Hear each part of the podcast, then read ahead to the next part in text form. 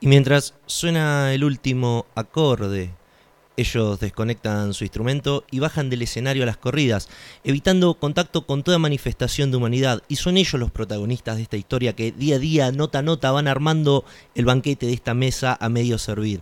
Ya están las botellas y algún detallista puso las flores sobre la mesa. Ya está todo más que listo, que mientras que la luz se ponga de reojo, que por más que ya están saltando sobre las tablas, nos dejan bastante madera para iniciar esta fogata radial. Sean todos bienvenidos mis amigos, que acá comienza punto y aparte. Transmitiendo en vivo para todos lados. Los hombres crearon dioses y también gran ciudad siempre tienen algo, algo para rechazar. Por ejemplo, mis ideas, ¿a quién le puede importar? La verdadera importancia a ninguno se la dan.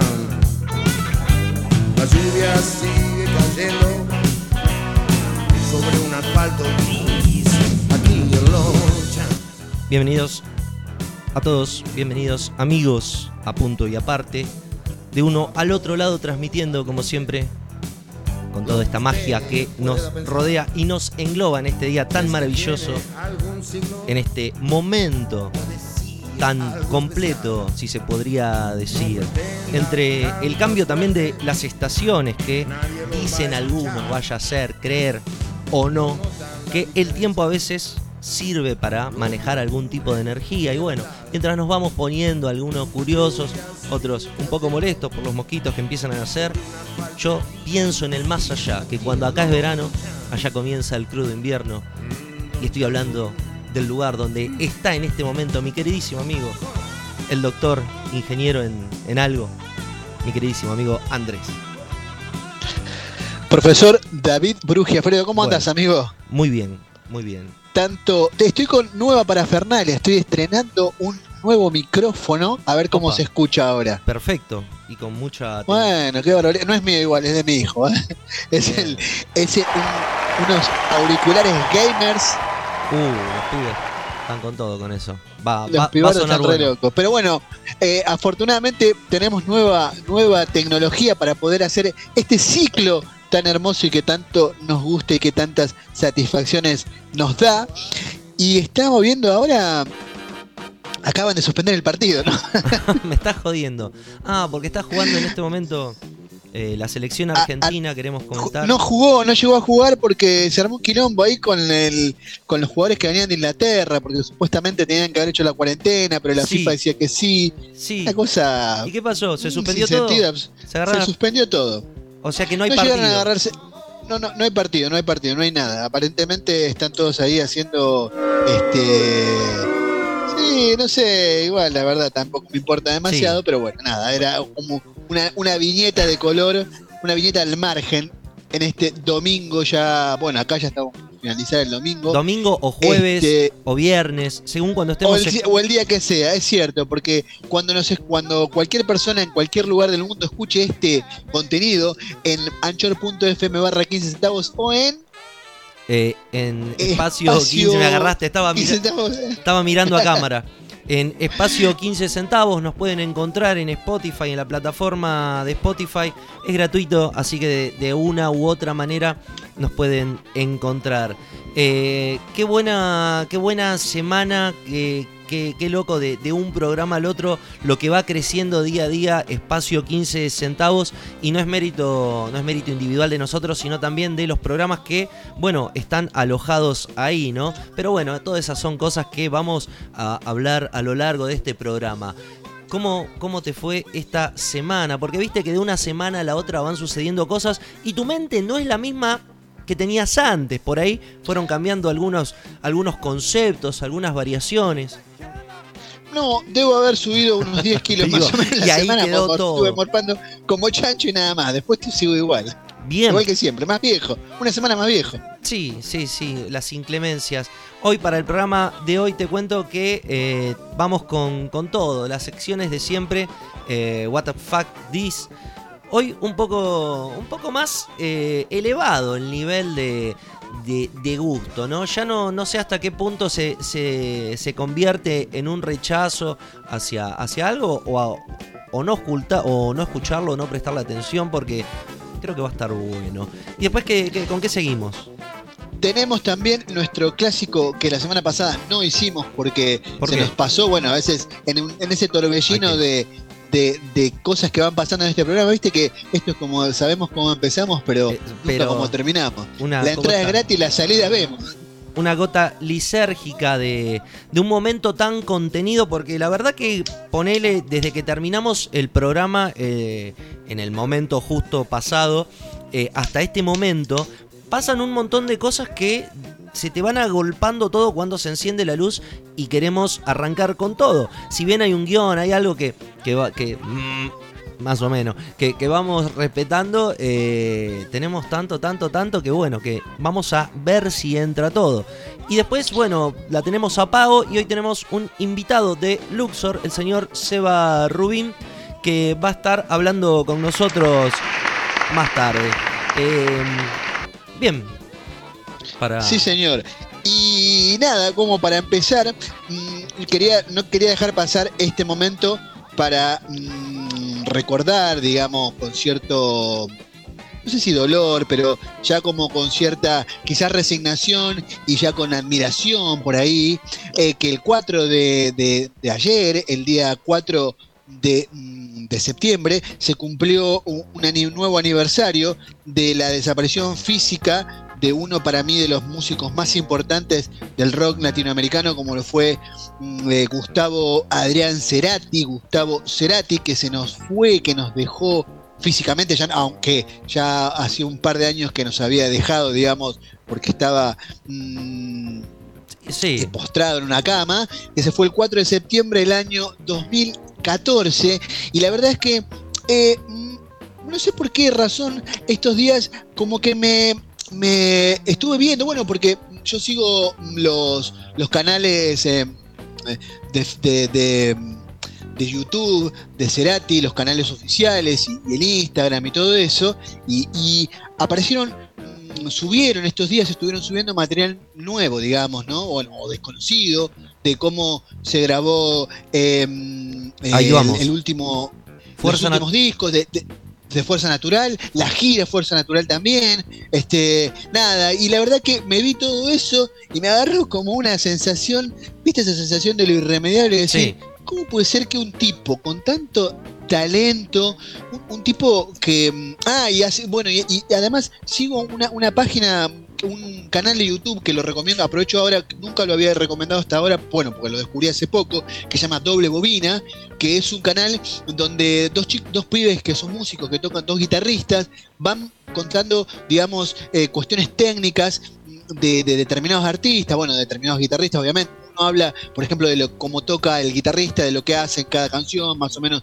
va tocando Sí. cuál es, va, va- y el otro comenta técnicamente del instrumento, etcétera. Bueno, y justo se dio también que, que, que vi un, un- en, en este canal, vi un, este, un, eh, el análisis que hicieron sobre la mano derecha de Cerati, decía, y la verdad que fue interesantísimo ver cómo un músico como Cerati, mm, con unos recursos, este, o sea, con, con- con muchísimos recursos, pero su- Con una su- simpleza, una sutileza. Exacta, ay mira, lo dijiste, eso era el nombre, no puedo encontrar. ¿Cómo podía, con tantos recursos, eh, encajonar cuatro o cinco acordes? Porque no era mucho más que eso lo que las composiciones trasladados, transformados, viste, bueno, unas cuestiones técnicas.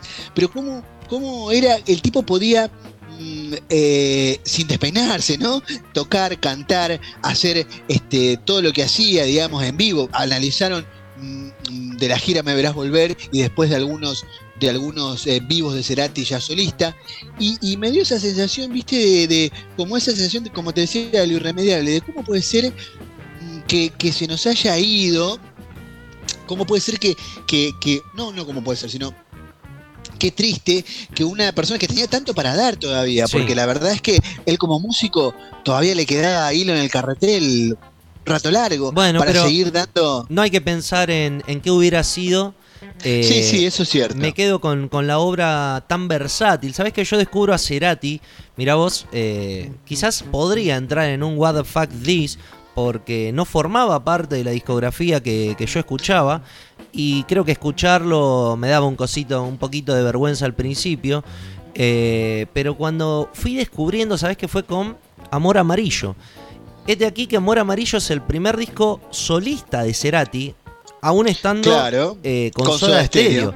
Totalmente. Y graba anterior a ese uno con Daniel Colores Melero. Santos. Colores Colores, Santos, es un discazo. Es un discazo. Ya- Injustamente vilipendiado. Porque bueno, era. M- M- Melero era un tipo que no causaba mucha, mucha aceptación, no tenía mucha aceptación en el público del rock. Así es. Eh, pero aparte, ¿dónde llevar eh, la, la producción? Año 1993, donde la idea era otra. Por otro lado iba la música. Y tener estos, Claro. estos registros me parecen sublimes. Creo que Gustavo Cerati trascendió las fronteras de, de la imaginación y el sonido. Y junto con Luis Alberto Spinetta es uno de los pocos músicos que puede hacer poesía eh, con, con- con esas notas, con cuatro notas. Porque tiene algo que lo acompaña, tiene, tiene un, caudal de voz sutil, tiene un guiño que, que el espectador lo sabe interpretar también, porque también hay que saber jugar con, con el lenguaje hacia, hacia el otra, hacia el, hacia el que escucha. Sí, y además, en, ese, en eso que, que decís mm, de, de- de lo sutil, eh, las letras, por ejemplo, de Cerati, no es que eran letras mm, vacías de contenido, que No, hablaban para nada. una cosa ah, de amor o algo bastante así naive. Para nada, es como, por ejemplo, eh, música ligera, mm, es 1984, o sea. ¿De dónde lo sacó? Bueno, a- trasladó, lo, lo- los la- sacó una idea de algo tan oscuro a llevarlo a una canción tan masiva que creo que, mm, no sé, el 95% de la gente que en aquel momento lo escuchó, o el 90%, como mucha gente, no digo el 95%, pero digo mucha gente que lo escuchó, no, no, no podía, no encontraba esa referencia. Y así como muchas cosas, donde hace referencia a libros, donde hace referencia a, a personas, a- Claro. a personajes de la cultura, un tipo, la verdad, un músico impresionante y además un, un tipo que, que sabía mm, que sabía digamos sin sin transi- perdón sin transigir de sus de sus orígenes de música pop de, de sus orígenes bueno yo recuerdo la primera vez que vi a Soda Stereo lo vi a Cerati con los pelos así esponjados a los Robert Smith con una guitarra acústica cantando este T para tres en el Claro. año 1991 y era absolutamente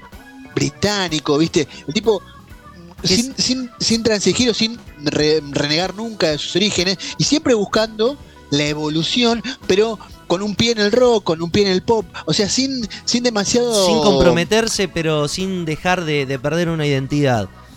Exactamente, siempre teniendo esa identidad. Y, y la verdad que mm, a ¿Y mí cómo- me pasó, bueno... Y cómo yo- la jugaba, sí, ¿no? También desde lo estético. eh, Sin duda, tenía, la música. tenía- Por ahí, sin duda, tenía... por ahí sí. las, las generaciones estas que, que están surgiendo eh, no, no, le- le- no, no lo vean en su totalidad el género Gustavo Cerati, eh, si, en, si en algún momento la música los cautiva o, o trasciende más allá de- del hit, ¿no?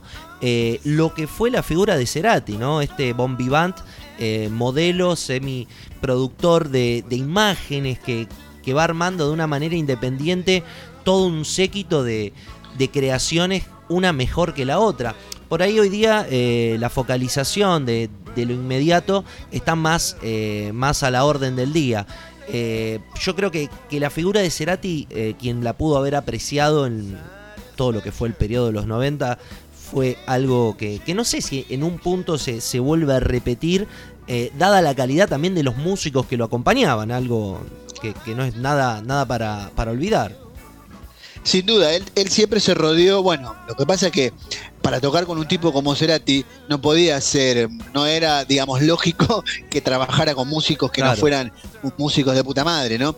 De hecho, bueno, cuando vi hace poquito que vi el, el- el- el documental de, del último disco, ¿Qué es? ¿no? Ahí vamos. De, eh, ahí vamos, no, de, creo que es eh, de... Fuerza Natural. ¿Cómo se llama el último? Fuerza Natural, sí, Fuerza Natural. La última, bueno, ahí ya estaba con, con la banda que es la banda que giró después con él, Samalea tocaba la batería, Nalé el bajo. Nale el bajo, Richard Coleman estaba en la, en la guitarra, Leo García también estaba integrado a la banda, así afuera del escenario, pero tocando ahí. Después, bueno, eh, en los DJs, Leandro Fresco, Fla- Flavio Cheto, creo que se llamaba el otro, que también había tenido un proyecto, que había tocado con él en un proyecto paralelo de música así electrónica. Eh, y bueno, y Tuti González haciendo así las veces de, de- de, mm, del productor, un gran productor, un enorme productor, este, además de tecladista.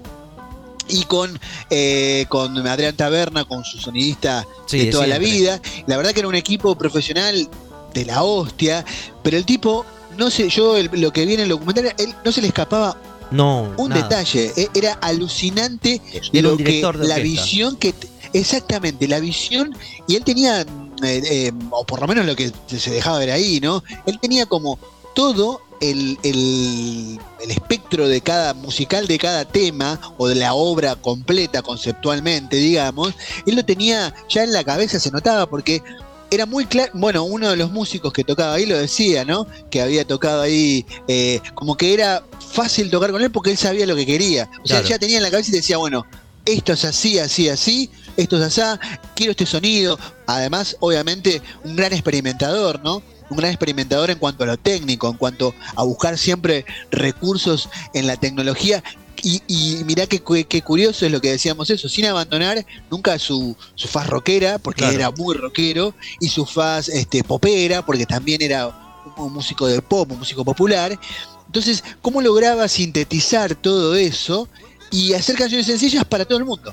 Totalmente. Porque era para todo el mundo. Porque cualquiera lo podía escuchar, gente que, por ejemplo, Que no no, es sé, no tenía un gran Sí, Exactamente, No como sin un palo. gran bagaje musical, sino el que escucha música porque le gusta, nada más así, desde lo instintivo. Y por ahí un músico o alguien que le gusta la música ya con cierto, mm, más bien fanatismo, con cierto de fijarse en las cuestiones técnicas, como uno, por ejemplo, a ver, desde lo- nuestro lugar, ¿no? De sí. músicos amateurs, por ahí decir, mirá lo que es la guitarra, pum, lo que mete acá. Entonces, era como, como eso, como, como sobrecogedor. A mí me pasó, bueno, yo y después lo vi, lo, a Soda Stereo lo vi pocas veces, el, el Festival de la Democracia, me acuerdo, es la 9 de julio, que fue un terrible caos. Un millón lo de vi personas, alguna ¿no? vez. Más o menos. Sí, sí, una cosa monstruosa. Me acuerdo que tardé desde, a ver, desde Lima, a ver, desde eh, papá, Independencia hasta, llegar a tres cuadras, más o menos, que llegué hasta Sarmiento, que estaba el escenario, estaba en el, obelisco. Tardé, no sé, como cinco horas, una cosa increíble. Fue una, me acuerdo que es una locura. Y después lo vi a él en solitario, lo vi, me acuerdo, bueno, así lo, a él sí lo vi muchas veces. Vi los conciertos, vi el último concierto de Soda Stereo en cancha de River, vi la gira Me Verás Volver, que la gira Me Verás Volver, la verdad es que a mí me dio como una cosa absolutamente comercial y él tampoco mintió ni quiso Estuvo venir a decirle a la gente. Estuvo muy Estuvo bueno. muy bueno, muy Sí. súper profesional, a niveles de concierto, el- en cuanto a, a- Yo justo, mira, no sé si ese año había estado en River también Yuchu o alguna banda internacional grande, si mal no recuerdo fue Yuchu, y me acuerdo que el concierto, en cuanto a sonido, lo del, lo del concierto de Me Verás Volver, yo fui tres veces de esos, de esos conciertos, la verdad fue una cosa Una- sí, algo alucinante. Una cosa alucinante a niveles de, de- de bandas extranjeras, a niveles de eso te digo, a nivel del sonido, por ejemplo, que, que peló Yuchu en un concierto ahí. Y después lo seguía él solista muchas veces, ahí sí él lo, lo he ido a ver a obras, bueno, un montón de lugares, Luna Park cuando presentó Bocanada, etcétera, etcétera. Y llegué a ver, no, no lo que sí me pasó es que no tuve la, la suerte, porque bueno, por esas cuestiones no pude ir a verlo cuando, o sea, iba a ir a, ir a verlo cuando cerraba la gira, iba a cerrar la gira en, en Argentina, Claro, y de- lamentablemente. de- de- y pasó lo que pasó, ¿no? sí. Y me quedó esa sensación siempre como de que me faltó El más último show. en mi vida, ¿entendés? El último Me faltó show. más Cerati en mi vida, sí. Sí. Pero bueno, nada, e- e- es, como decir lo que dijiste vos recién. Tampoco uno, viste, puede estar pensando, uh, ¿qué hubiese pasado? ¿Qué hubiese? Porque por ahí el siguiente disco, no creo, pero puede decir, uh, bueno, el siguiente disco en un disco ya qué sé yo. Pero creo que tenía mucho para dar. Él creo que hubiese experimentado. Creo que él, por ejemplo, si hubiese acercado a las nuevas. Él, por, por lo innovador que era, por la mente abierta que tenía, eh, se hubiese acercado a nuevas vertientes musicales. De hecho, bueno, fue uno de los primeros que, que se acercó con el tema de la movida electrónica, ¿no? Fue el primer, uno de los primeros que con Melero empezó a experimentar. Y que trajo muchos instrumentos. Tengamos en cuenta que en la Argentina todavía no había un mercado eh, tan abierto y había que ir a comprar muchas cosas afuera. Muchos de los discos que graba Cerati también tienen una producción extranjera por el tema de lo que no había acá. Bueno, mirá si será, si habrá sido en ese- en- entre esas producciones cuando mm, eh, participó en, e- en el disco, un disco de, de Police, digamos, tocó con los músicos de The Sí. Police. No sé si, si escuchaste. sí, sí, lo eligieron em, para hacer un tema de, de Police. Y, y después eh, hablaron los de Police. eh, Tocó con Andy Summers. Y, y con Andy Summer, exactamente. Y Andy Summer dijo que era uno de los músicos más increíbles con los que él había compartido, había tocado. Eh, tocaron una grabó una canción de The Police en una versión en español que, si querés, para cuando cerremos podemos ponerla así como separador, que fue Bring on the Night. O que él la, la tradujeron como Tráeme la Noche, una canción de The Police que es espectacular y que la hizo Cerati a su versión. Así que nada, eso. Mm, Venía como con mucha, como te decía, hace unos días había visto todo esto y justo, bueno, se dio ayer que salió esto, me acordé y bueno, y después por todos lados salió, ¿no? Que era el aniversario. la- y la verdad es que me, me, de- me deja como una sensación agridulce, ¿no? Como, sí. como qué bueno que pude estar ahí, qué bueno que pude verlo, qué bueno que pude disfrutarlo y por otro lado me faltó y como que me queda la sensación como que nos quedamos huérfanos y también es parte de lo que hablamos eh, en estos últimos tiempos, ¿no? De cómo se han estado yendo, se están yendo nuestros referentes mm, del rock o de, de que nosotros consideramos esas vacas sagradas, esos músicos intocables, ¿no? Bueno, y de- tanto en- en lo nacional como en lo internacional, porque bueno, las generaciones van cambiando, amigo, es así, nos vamos poniendo viejos. Nos vamos poniendo tecnos, decía el pelado con polera. También se cumplieron. Sí, señor. En 1957 se emitió por primera vez eh, la revista Hora Cero, en la cual hasta el fin de aquella, en el año 1959, se emitió una de las novelas gráficas más importantes de la Argentina. Estoy hablando del Killing. El Eternauta.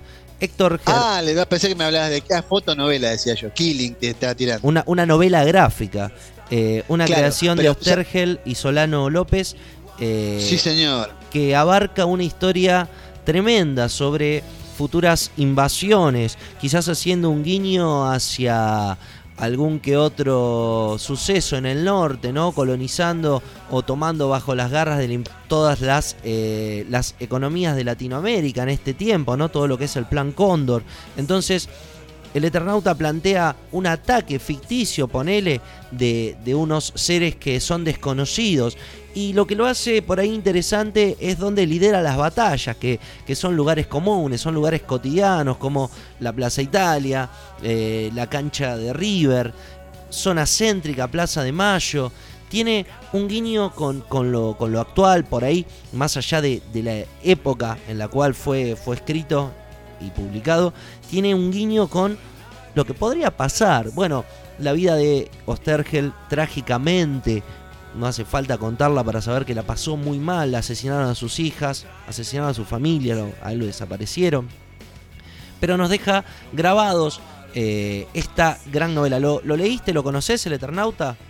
Sí, señor, lo he leído de Oesterheld. Eh, sí, la verdad es que eh, a, mí siempre me gustó. mm, Me, siempre me gustó esa, esa Argentina tiene una eh, en, en Argentina hay una riqueza enorme en cuanto a todo este tema de, de, de la de la de la fotonovela, bueno, de estas de ¿cómo dijiste El- vos? Eh, Novela gráfica. Es Novela una historieta, es una historieta, ponele. Porque alguien, bueno, alguien va a saltar y va a decir, muchísimo, La novela gráfica le falta. No, sí, eso es una historieta, una historieta, ponele. Exactamente. Y, y, y nada, y es como, como como que Argentina, que te decía, eh, el, el- el Eternauta, y después hay cosas siguientes, bueno, eh, el- las Nippur. Por eso cuando dijiste fotonovela me re- recordé, porque yo era fanático, a mi viejo le gustaban esas cosas, y yo las leía así como de, de refilón. Obviamente no iba a leer Oestergel porque era muy zurdo, pero para él, ¿no?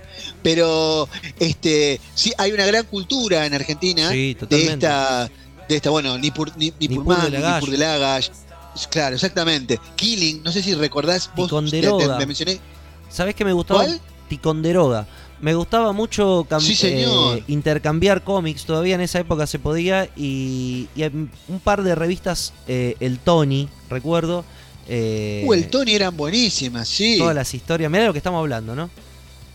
No, no, bueno, está bien. A- a- a- Es como hay de todo como en botica. Bueno, para el programa de hoy... Pará, pará, y sí. antes, antes, antes, antes. Esta es clásica, ¿viste? con Cuan- las- Pará, pero este es un bloque que es clásico. Cuando voy a hablar, que sí, bueno, pará, pará.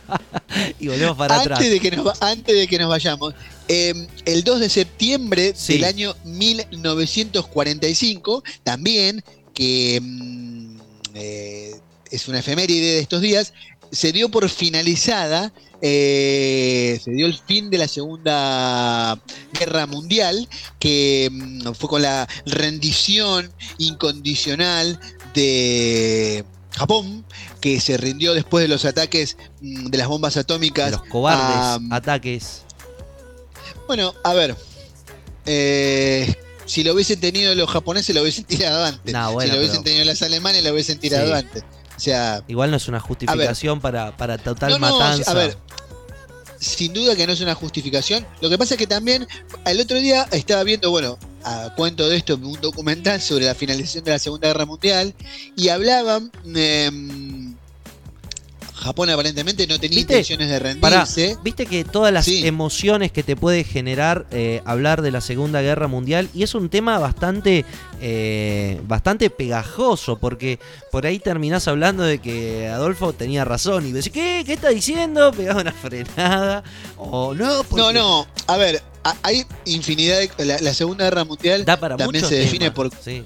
Se define básicamente primero por cuestiones económicas, básicamente, como es toda la guerra. Las guerras mm, es la continuación de la política por otros caminos, se- es- hay un dicho, ¿no? Y la Segunda Guerra Mundial tiene una infinidad de causas, una infinidad de consecuencias posteriores, la estabilización final de Europa, después las fronteras, digamos, eh, ideológicas que se separaron, de que al fin de la Segunda Guerra Mundial empezó automáticamente una nueva guerra, que fue la Guerra Fría, que nunca llegó a ser una conflagración abierta, bueno, etcétera, etcétera. Pero lo que, a lo que iba era, en el documental este que veía, que sobre el debate de la, de la bomba atómica, eh, que decía que, bueno, que Japón no tenía intenciones de rendirse, que de hecho para ellos era una especie de honor morir por el emperador, el emperador dejó de ser Dios Claro. después de que se rindió cuando dio el discurso, Hirohito dio un discurso radial, el, emperador Hirohito, que era el que, fue el que capituló, digamos, ante los americanos, em, dio el discurso de, la rendición, pero lo que se decía era que, que hubiese pasado, bueno, haciendo este esta, esta juego contrafáctico, si no se hubiese tirado la, la bomba atómica, las dos bombas atómicas, em, Estados Unidos hubiese seguido, dicen que Japón tenía para resistir por la cantidad de recursos y de soldados que tenía y además el fanatismo de sus de sus combatientes porque combatir por- era una cuestión era una cuestión casi religiosa combatir por el por el emperador. Entonces como que em, se pensaba que la que la guerra que, que como que había había sido digamos que las muertes que habían ocurrido a raíz de la de la de la, bomba atómica, ¿no? De las dos bombas atómicas que tiró Estados Unidos en, Nagasaki y en Hiroshima, eh, habían generado, había, lo que habían eh, hecho era ahorrar coste en vidas humanas, porque todos esos que habían muerto ahí habían demostrado que habían, digamos, acelerado y habían llevado a Japón a la reflexión de que o era su destrucción total o se rendía. Y se rindió. Y después hay un dicho muy. hay una frase que, que es muy interesante del emperador Hirohito cuando firma la rendición. Con, si mal no recuerdo, es el, eh, el general MacArthur o el general Eisenhower, no creo que es MacArthur, MacArthur. Douglas MacArthur, sí, exactamente, que cuando firma la rendición, que agacha la cabeza y que le dice, bueno, a partir de hoy es el día cero, como que Japón inicia su nueva historia, trata de como de dejar atrás mm, todo lo que fue Japón hasta ese momento, el Japón pasado semicolonial, digamos. Semicolonial, una, una, porque también da inicio, bueno, a una Sí, a nueva una reconfiguración del mundo. Exactamente. Entonces Japón arranca, digamos, mm, como, bueno, sin rencor, sin rencor, ¿no? Obviamente es muy difícil decir sin rencor cuando te mataron tanta cantidad de gente, pero bueno, nominalmente, digamos, eh, y, y- y da inicio a una nuevo, un- un- una nueva configuración. Y de hecho, bueno, Estados Unidos después apoyará a Japón para que haga de contrapeso a la, a la China comunista. O sea, el apoyo que le dará Japón y a Corea del Sur para que contrapesen militarmente a, digamos, sea un contrapeso en, en- en- en Oriente ante el crecimiento y el avance de la, de la China comunista, bueno, que historia que será Ahora que, posterior. Pero nada, era, era, Me- era una cosa que, bueno, que, que una- se algo te- que pasó hace poco, ¿no? ¿sabés que en estas fechas, digamos. algo que me causó mucha risa, un- uno de estos chicos mediáticos estaba en TN hablando, hablando de no sé, de una cosa lleva a la otra, y se metió con el comunismo, ¿viste? Ah, sí, lo vi un, un youtuber, Un un YouTube. pavote, se llama Adrián Serrano, no sé cómo. Y lo entraron sí. a, a bardear por todos lados porque, claro, ¿viste? Esta cuestión de creer que podés opinar de todo o, o saber todo. Y, y bueno, es los cinco minutos de fama que... No, nada, me, me Bueno, no, sé- no sé si tiene 5 minutos de fama, porque tiene como 8 millones de Claro, followers, así que bueno, tanto de- 5 minutos de de, fama no es. es muy, creo que lo creo que mm, yo si no lo, no lo veía ahí, yo no sabía de su existencia, pero miles de jóvenes, niños, Van a salir a tomar existencia y lo siguen. San Petersburgo por las armas. Van a creerse que se creen, de hecho, bueno, ese discurso generalizado de creer que ahora estamos viviendo en un mundo Comunista. ay, eh, países comunistas, una cosa demencial, demencial, Sí, o sea, pero bueno, viste cómo es esto. eh, la verdad es que eh, esto que esto lo de los youtubers deja en evidencia que, que mm, lo que hablamos siempre, ¿no? Que, por ejemplo, la posibilidad que le da a mucha gente de acceder a- a- a- al mundo, al conocimiento, estas plataformas, pero por otro lado también les pones el riesgo de que a Que pibes cualquiera- eduque este pibe, claro, diciéndote que esto es el comunismo, por ejemplo. Yo no sé si esto es el comunismo, pero esto es un programa de radio. Bienvenidos amigos, amigas. En un rato vamos a tener las secciones de siempre. Luego nos va a visitar Pau, como, como todos los, los programas, a, a traernos su valija de, en vez de abón, de series y películas. Y luego vamos a compartir una charla seguramente muy buena con eh, Seba Rubín, músico, eh, una persona que le gusta pero demasiado, demasiado esto. Eh, formó parte de varios proyectos, uno de ellos muy interesante. ¿Conocés la banda Magnetic Fields? De Magnetic Fields. Eh, no, bueno, eh, este, he buscado algo por a raíz de lo que vos me. Sí. Antes no lo conocía, desde que vos me lo, me lo pasaste no lo conocía. Hicieron una versión, eh, tres músicos haciendo las ondas magnéticas. Muy bueno, aparte la- los, los proyectos que tiene. Y bueno, eh, también vamos a hablar de- del libro que está ahora sacando. Hace poquito me cago en las disquerías. Así que como siempre tenemos un programa bastante cargadito. ¿Te parece si escuchamos un tema? Sí, señor, vamos. Vamos con Gustavo Cerati, Tráeme la noche. Tema Espectacular. de Police, ¿no? Es un tema de The Police, sí, señor.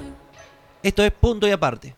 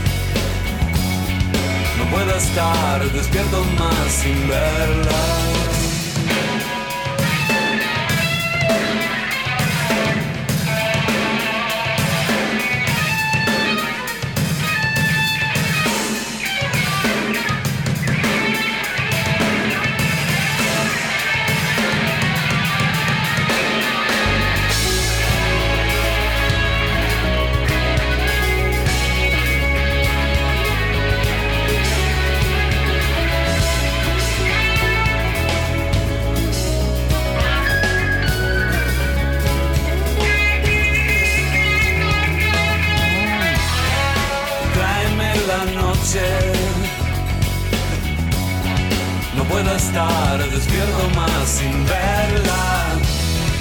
Tráeme la noche. No puedo estar despierto más sin verla. No puedo estar despierto más sin verla.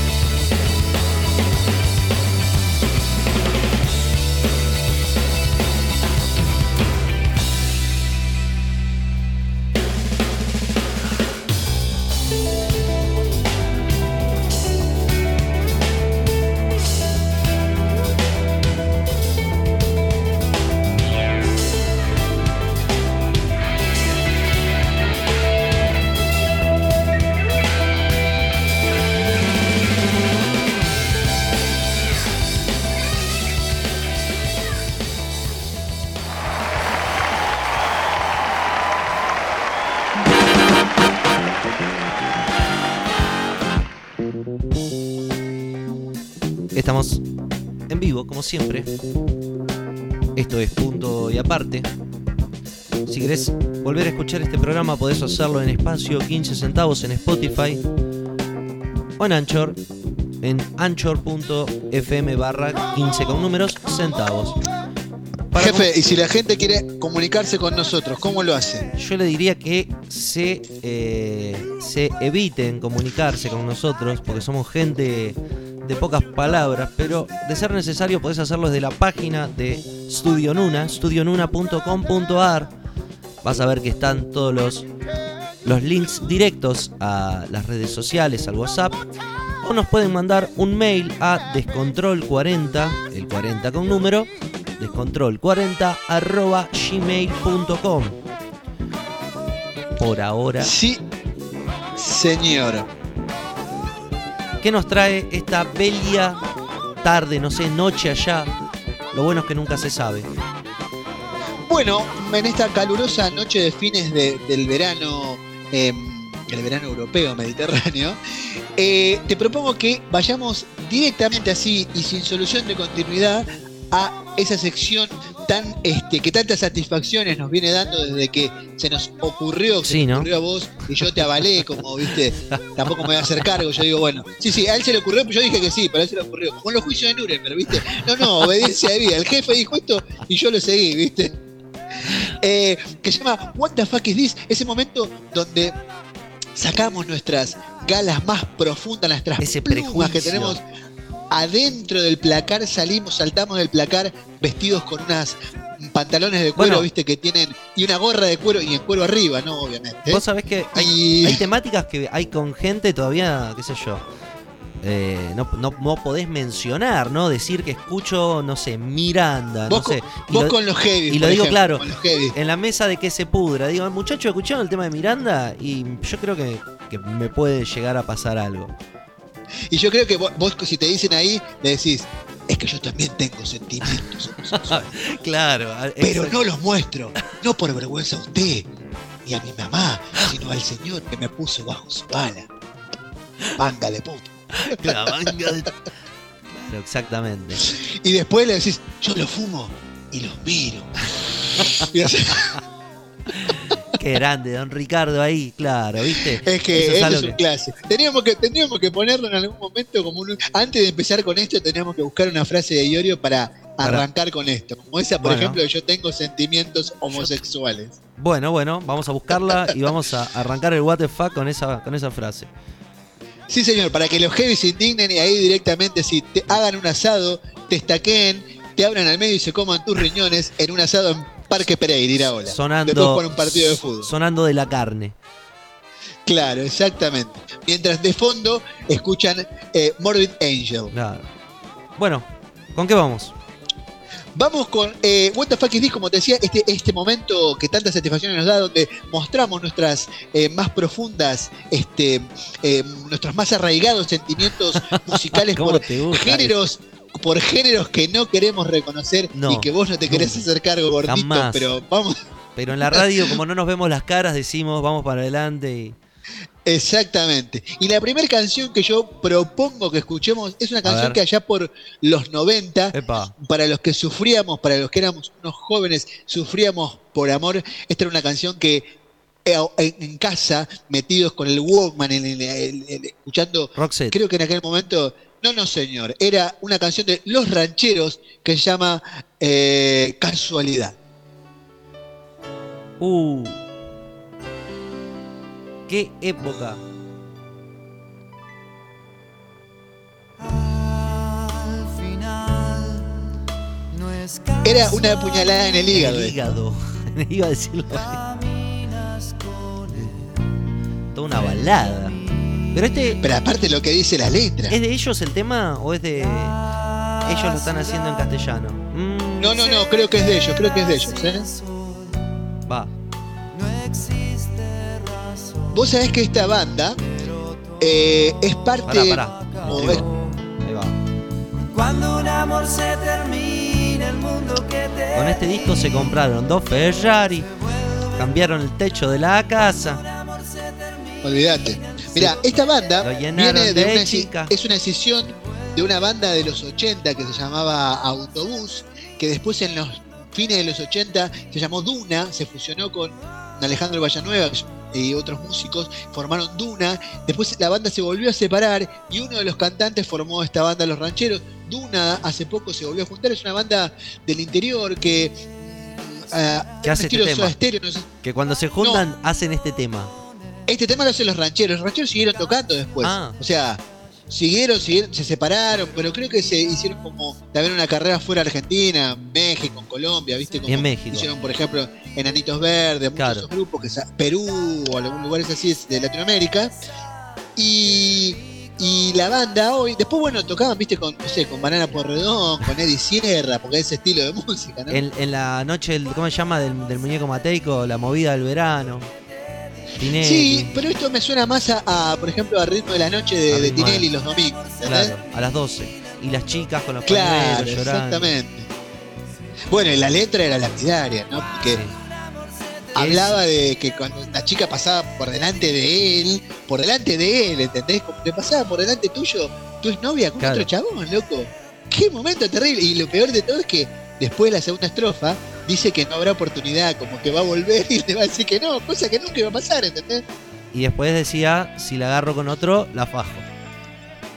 La no, otra- no, esta era una, era esta, otra esta era parte. del amor, esta era de- del, viste que eh, después hubo una época que, el- que el- las canciones del, per- de, la- del- de amor del perdedor, como muchas de Calamar o ponele, no quiere reconocer de- la, la derrota. no, o que se hacen, o que se hacen cargo, viste, y Sí. sufren y dicen, bueno, ya en esta te veo pasar con otro, ¿Sabés pero qué? bueno. Y Calamaro después de eso, por ejemplo, se metió con una bolsa de un kilo, con Sí. unos cuantos y sacó Honestidad Brutal. ¿entendés? Dos discos, claro. El, no, ¿cuál fue? El Salmón. Eh, sí, Honestidad. El Salmón, para Honestidad Brutal fue el primero que fue doble, y después Claro. vino el Salmón, que fue triple. En realidad, eh, honestidad brutal. Sí, no sé, la verdad que. La Bueno, cuestión. pero va, va en esa tónica la- Sí. la- las canciones. ¿Sabes que iba a ser un bloque de. Tenía ganas de meter algo de filosofía, porque después de escuchar el tema de Pedro Aznar, eh, no hay tiempo de pedir perdón. ¿Sabes que me, me surgió esta dicotomía entre lo que es el amor, el rechazo, y me vino a la mente un tema de los Beatles que siempre pasaba por alto en Sgt. Pepper, que es I'm Getting Better, ¿no? Estoy mejorando Sí, señor. que es un reconocimiento de Lennon que era terrible, ¿no? Con, con el sexo opuesto. Pero bueno, Bueno, mira, otra canción, por ejemplo, que yo emparento con esta por la época, es una canción que se llama Bajo la Rambla. Si te claro, acordás. no, Gabriel Carámbula, Bueno, que la canción es de los Rolling Stones en realidad. me jodés. Esa canción es de los Rolling Stones, sí señor. Bueno, es una versión hecha en que, que sí, que, que creo que tampoco es de los Rolling Stones, sino que los Rolling Stones la versionaron, bueno. Pero más o menos va en ese, en esa cosa de el perdedor, viste, que la chica pasa y que él viste Sí. la ve pasar y se le revuelve el, el- El el hígado. corazón, se le estruja, pero no, no va a haber oportunidad. Si ella vuelve, no va a haber oportunidad. Cosa es que es mentira, no, porque si ella volvía el chabón, uno, iba entregado, sí, mamita, vení para acá. Vení, Vení para vení, acá. Raquel. Bueno, Exactamente. Pero tengo, es un buen tema. te tengo que con- Sí, tremendo. Es un buen tema. Año 1994, estábamos en pleno mundial, al Diego lo llevaban de la mano y ahí se nos caía toda la ilusión de verlo levantar la Uh. copa nuevamente. Me cortaron las piernas. Me cortaron las piernas, pero en Italia un joven llamado Giovanotti agitaba con esto. El disco se llama Lorenzo 1994. Un crack.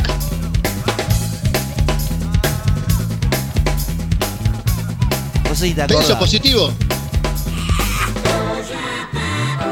¡Qué temazo! Vamos. ¿Sabes qué?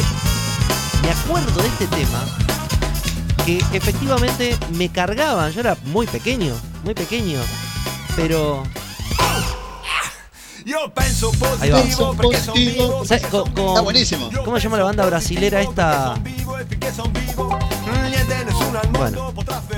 Ragionare En ese momento escuchaba mucho Todos tus muertos, eh, Ratos de Porao. Ahí va. Ah, sí, sí, sí. Y no, no me aceptaron con esta música, lo consideraron muy comercial, así que bueno, formó parte de esos discos que, que uno puso cada tanto y terminó escuchando este, este tema que es el más comercial, más conocido. Vos sabés que hay una, hay una, una serie de bandas. Bueno, yo la verdad es que la música en italiano también la tenía así como, te tenía idea, pero después, ah, por, por ver películas, porque me gusta el cine italiano y las películas, hay unas películas muy buenas, bueno, y las series, como Sudurra, etcétera, etcétera, descubrí que hay muchos cantantes que tienen, bueno, Sí. yo acá pasé uno, Zúquero, que te pareció una bosta, pero a mí me gusta además como cantas. y hay además una, una movida de como una especie, bueno, como sabrás Italia, el sur de Italia tiene una situación eh, social complicada, mucha violencia, mucha muerte, bueno, todo Nápoles, Sicilia, Calabria, toda esa zona de abajo del sur de Italia con la mafia, etcétera, etcétera. Y hay una especie de gangsta rap que se canta, bueno, en la- de hecho en Suburra, eh, no sé si vos recordás No. la cortina, cuando, bueno, en Suburra hay una, hay una, hay una, una- un rap que es la cortina del te- claro, lo que pasa es que siempre uno lo salteaba cuando empieza la, Claro. empieza el- bueno, pero después yo lo escuché y, y busqué la banda, ahora no recuerdo el nombre. eh, hay mucho, mucha movida con el rap en Italia, con el rap en italiano.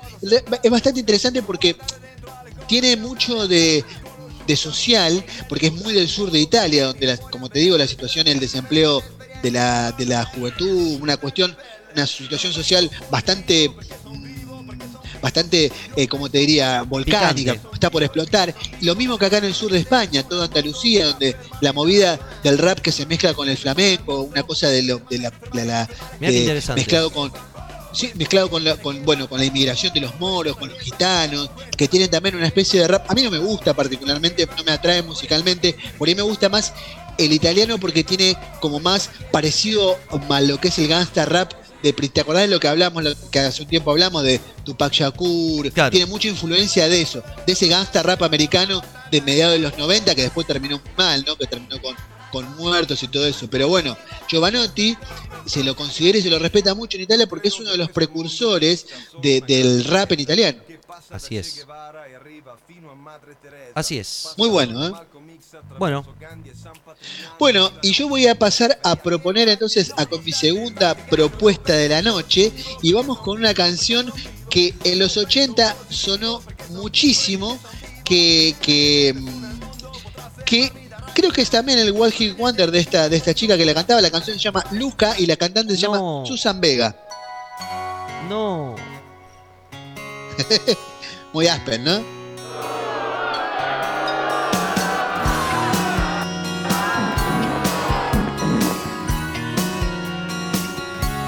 Detesto este tema. No sé por qué. Ya el Es que es video. detestable. El video, me acuerdo del video y lo detesto el doble. Debe ser que no me caía bien alguien que se llamaba Lucas. No sé. La canción es del año 1987 Sí, eh, y es de, sí, de una, no sé si mucho una polvo, mucho, mucho. Susan Vega. Susan Vega, sí. Pero lo paradójico que esta letra, esta canción volvió después a la, sí, hace relativamente poco, por lo que dice la letra, porque habla de violencia familiar, una cosa bastante áspera, que por ahí en los 80 era algo que estaba más bien oculto, y en esa época, o en esta época, digamos, está mucho más, más vigente, ¿no? Y más este, a la luz, digamos. Sí, sí, sí, sí. Pero la música es para divertir, así que los problemas, señora, lo deja en el, en el psiquiatra. ¿Quién te dijo? Este ¿Qué tema dijo? es una bota, déjame de joder. Poneme, Bueno, puede ser, a mí lo- igual. Los chalchaleros. Déjame de joder. Los Palmeras. Los- poneme, la- en, mi, en mi tiempo la música era otra. Che, eh, bueno, dale. Vamos con este tema. ¿Qué hacemos con Bueno. este tema? ¿Esto es what the fuck o de qué entra? No, no sé. Este es WTF, pero bueno, dale, Ay. vamos con tu, con tu última, con mi, tu última, última, propuesta. A mi última propuesta es un tema viejo que hoy volví a ver un video que lo hicieron con, con la cooperación de YouTube. El tema es un tema característico de una película que se llama... eh, uy, mirá, por malo, se- por criticar a Susan Vega, se llama... Tiene que salir ya la película. No sale ni la película ni el cantante. Eh, casi famosos. Y el cantante, bueno, el señor Elton John. El tema se llama Teeny Dancer, que quienes recuerden el video van a ver fragmentos de la película, de la gran película, casi famosos. El tema me encanta, Elton John resulta que es rock, ¿eh? tiene, tiene una polenta bárbara. Elton John. Puta madre. ¿Lo conoces el tema? Sí, señor. ¿Y la película? La película Casi Famosos. Casi famosos. Sí, señor. Gran película. Bueno, la escena que están en el colectivo, ¿no? Que Sí, señor. Pero esto, ¿a qué, a qué grupo hace referencia esto? ¿Qui- quién se- ¿Quiénes serían? es un grupo ficticio que va Es como Spinal Tap. Spinal Tap, exactamente. Creo que, que la finalidad es mostrar eh, el inicio. Hoy espero que, que, bueno, que, que vayamos por, por esos lados, porque uno tiene tantas cosas por preguntar que después termina olvidándose. Pero, vos es que a mí, a mí me hace como que esto sería como esas bandas americanas tipo Goo Goo Dolls o esos que son como ese rock que es más bien americano, ¿no? Algo así sería. Eh, La banda. Y por, y por ahí llegando un- no, un- una mezcla, claro, de, Black de Crowes, rock, de Black Black. Ahí te iba a decir Led Zeppelin, pero no Led Zeppelin, pero una. No, bueno, una, una Spinal. Tap sería Led Ze- un Led- una especie de Led Zeppelin. Y Pero los de este, sí. los de casi famosos, sí, serían eso. Una especie de. de. De qué? De Black Crowd, de ese estilo, ¿no? Eran medio, medios rudos. Pero lo que te, te muestra también es la, la mentira que hay detrás de la escena, ¿no? Cómo, cómo está todo armado. Sabes que eh, el hijo de, de Mick Jagger protagonizó una serie producida justamente por Mick Jagger que se llama Vinil. Si la pueden ver, está en HBO. Que cuenta más o menos cómo es el detrás de escena, desde la productora, desde la discográfica, cómo proyecta estas bandas y, cuánta soga te da o cuánta soga te corta y después el papel de los medios, los medios gráficos, que son los que arman, digamos, todo este circo. Entonces, eh, lo que transita en la película es también esta versatilidad de, la, de una banda de amigos, que al principio es una banda de amigos que se va a tocar por Estados Unidos y cuando vuelve ya son perfectos extraños que no, ya están más cerca de la disolución que de continuar, ¿no? Hasta que eh, este joven periodista publica la verdad y ellos terminan jugando sucio. No quiero contar mucho, es una película que ves, es como Forrest Gump, si no, si no la viste, no te voy a contar el final. ¿Qui- qui- qui- pero- no, ¿Quiénes eran los, los protagonistas de esta película? Jacob Eh, J. Jones eh, en el arco, Fito Fittipaldi en la línea delantera, Ernest Caruso, que es el protagonista, y Ryan Murphy como Ryan Murphy. Ahí va. El director no me preguntes porque está prohibido, lo busca la CIA. Claro. Bueno, Bueno, muy bueno esto. ¿te gustó? Elton John, Sí, aguante este sí. Elton John. Y viste que Elton había, John es un, es- quiero, es un monstruo. quiero escuchar el tema que hizo de Metallica, eh, todavía, no sé si ya está. Vamos a buscarlo. Ah, sabes que sí, es verdad. Sí, creo que ya está, ¿eh? Bueno, hay que estar atento. Bueno, ¿con qué vamos? Sabes que hablando de, de clásicos de Elton John y de, y de tributos, eh, hace un par de días fui a ver con mi hijo un tributo a Michael Jackson, che. Qué bueno eso. Eh. Sí, y la verdad, sorprendente. ¿Bailaba? Sorprendente. De, no, pero no sabes, la, primero la banda que tenía. Ah, con eh, banda. O sea, como un, como un show en vivo, digamos, con los bailarines, a menor escala, ¿no? Obviamente, no. Sí. Pero muy, muy bien, muy bien, este. Muy pro. Muy, muy pro, el cantante, el Michael Jackson, muy bueno, muy Michael Jackson. La verdad es que, obviamente, estábamos en el. El tipo estaba maquillado, bueno, pero bailaba bien. Los, los músicos tocaban de puta madre. La, el- los bailarines, que además son los cori- coristas que cantaban súper bien. Y muy bien como va pasando la. iba pasando las. las etapas, arranca desde Jackson 5 hasta. Uy, qué hasta el- bueno. no, no, no, la verdad que. ¿Cómo muy, se llama bueno. el tributo? Se llama mm, Mi- Michael's Legacy. Bueno, Muy, muy bueno. La verdad que yo, la eso de los tributos siempre me pareció una cagada. La verdad que me pareció una cagada. bueno. Una vez vi, una, una vez vi eh, unos que, que imitaban a Kiss en que Argentina, estamos una apurados. vergüenza. Bueno, pará, pará, déjame terminar con esto. Porque el que, los que imitaban a Kiss en Argentina, no sé si los viste vos. sí, eh, ya sé quiénes son. No me- Terrible, una panza que tenía Pará, que- una, una vergüenza. ¿Qué Frem? Que Fred, malísimo. La verdad que malísimo. Después me tocó ver a Salva la Reina una vez. Eh, estaba bien, qué sé yo. Estaba bien. No era, digamos, el mejor este, Sí. Freddie Mercury que he ¿Por visto en mi te vida, vas a pero. cagar? Cantaba, cantá vos así, loco. Dejá, dejá No, de no, bueno, merecer. estaba bien. Pero No la verdad es que, que, que ahora con esto, bueno, ahora Yo que se nos están yendo todos estos, lo que nos queda es ir a ver los tributos. Así que ya está. Entramos en esa variable. Exactamente. Bueno, te sumo, yo vi de Sabina, vi... Oh. Ese es un borrachín, ese es un borrachín que lo sacaron de un bar en Verazategui. Vamos con el otro tema para cerrar.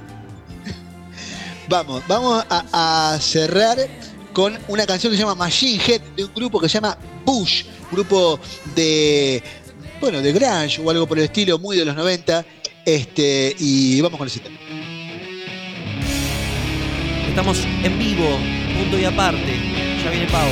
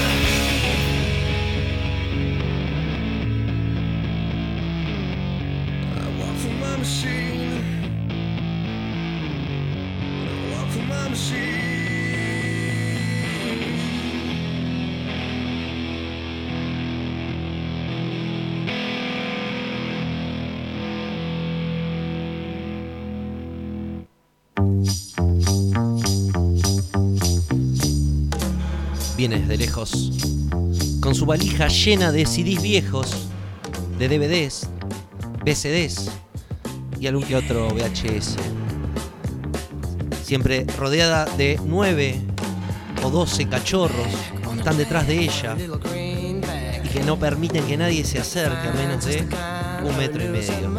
Nosotros tenemos el agrado de tenerla en esta compañía. Ya adormeció, se ve a todos los canes, por eso la tenemos con toda, con toda libertad. ¿Cómo andas, Pau? Hola, hola, ¿cómo andan? Eh, bien, bien, acá ando con todos los perros. No son tantos como nueve, pero sí son un montón. Eh, si llega a pasar un gato, estamos fritos. Aviso. Salen todos corriendo.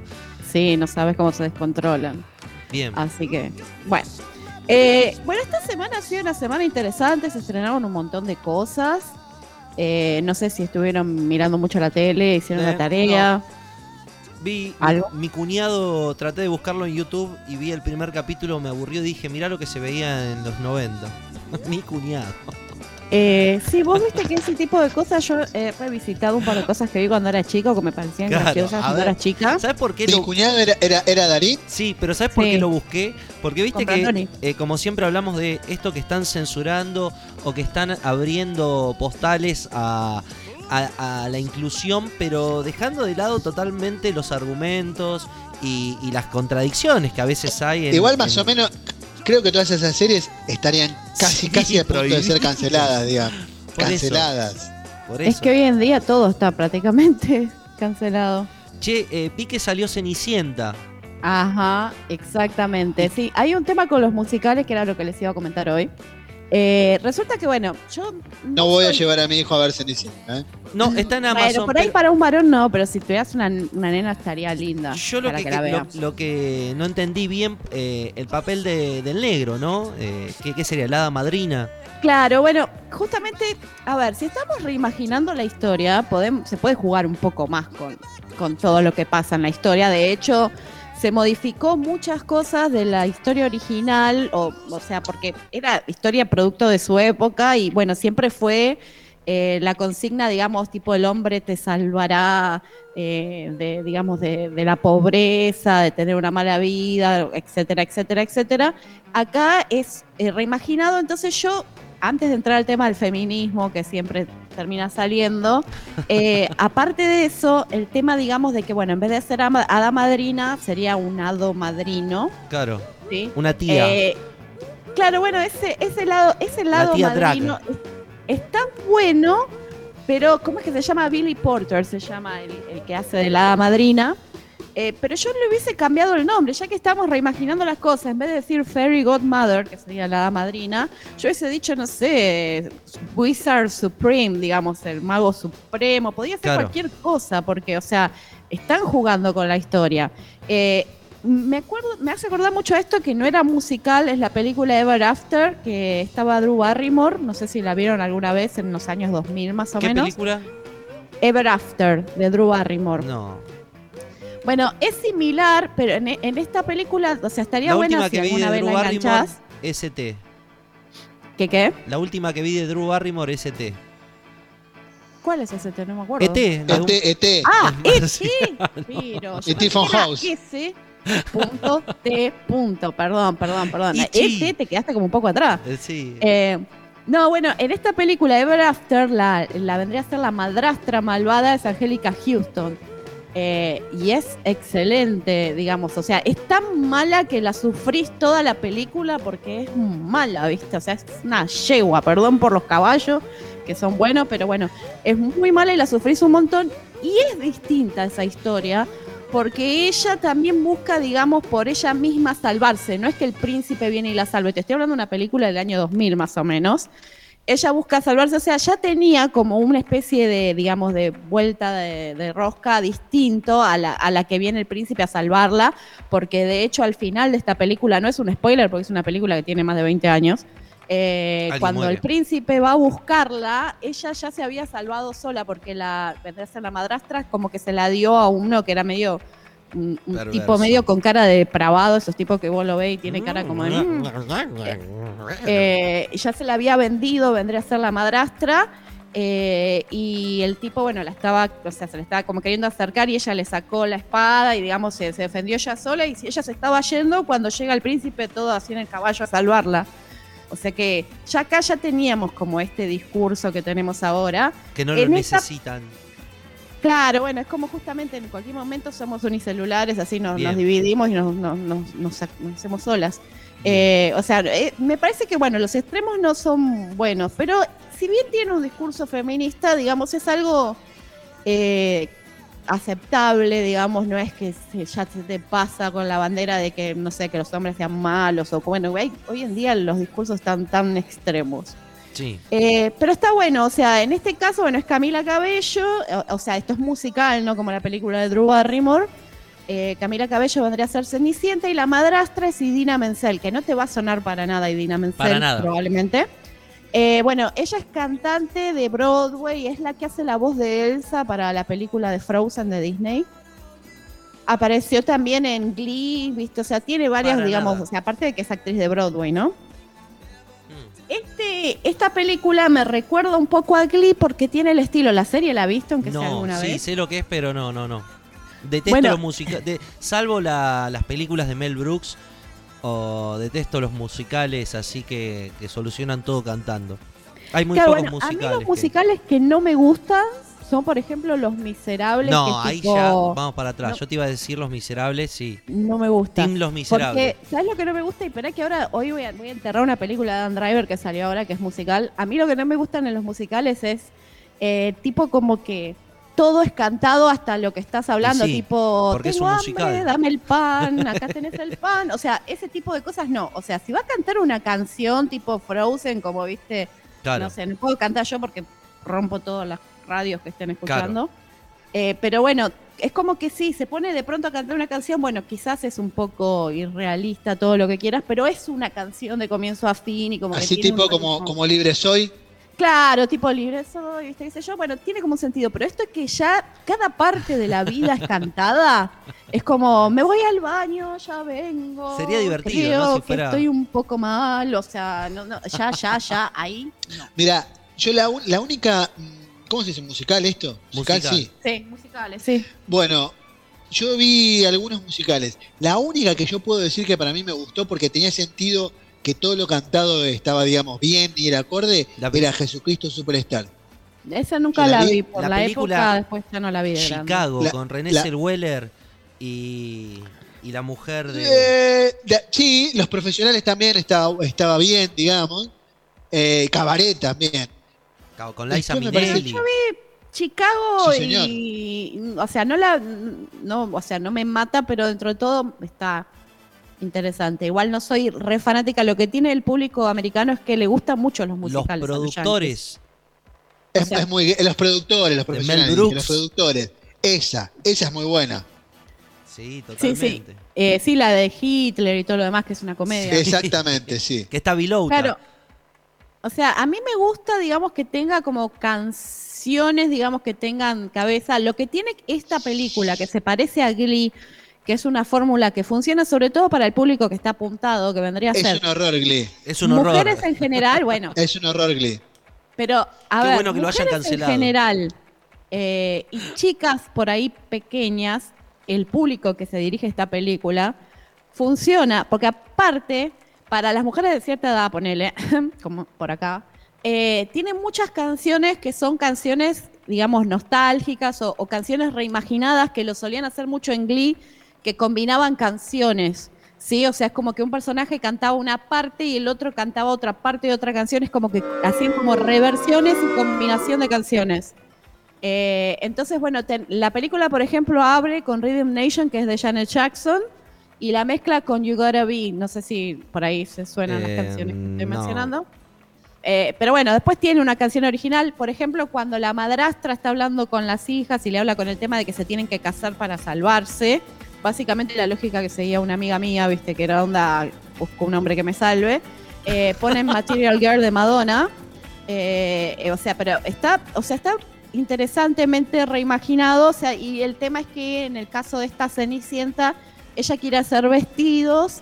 Y digamos, cuando el príncipe le propone matrimonio, ella le dice Cuando no, le propone porque yo me poner elijo un yo. local en 11, ella le dice de ninguna manera, yo soy fiel a Flores. Y No, acá ella le dice yo me elijo yo.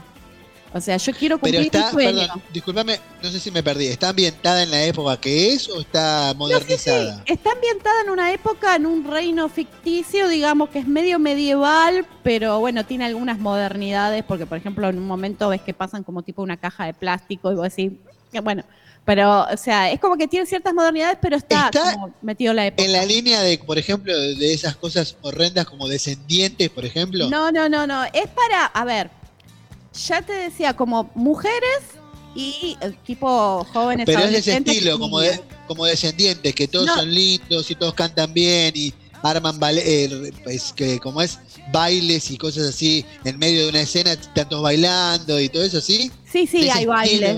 Hay de ese estilo, pero no es tan infantil como Descendientes. O sea, igual es para, para, jo- para un público joven, vendría a ser. Adolescente, digamos. Sí, adolescente y, y nenas, por ejemplo. Yo hubiese visto esto de chiquita, creo que mis viejos estarían en este momento, eh, digamos, pegando la cabeza contra algo porque los hubiese vuelto locos, porque me hubiese gustado muchísimo. O sea, está, está muy... Está muy, muy agradablemente presentada. Que yo, Y- y me- hay- la verdad, me y tengo que comer mis palabras, porque yo le di con un caño a Camila Cabello y a la película. Y Perdón, ahora Pau, tengo- ¿y hay, y hay algún otro cantante conocido, así, algún... No, o, eh, o solamente ella? Pierce Brosnan es el, es el suegro, vendría a ser el rey.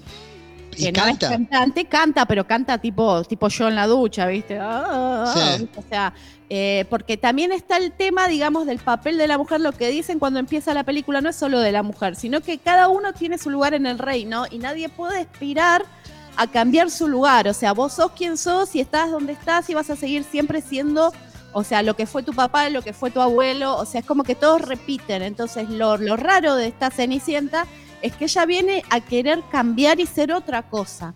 Ah, pero Es una, es una, es una, fe- es una femiprogre.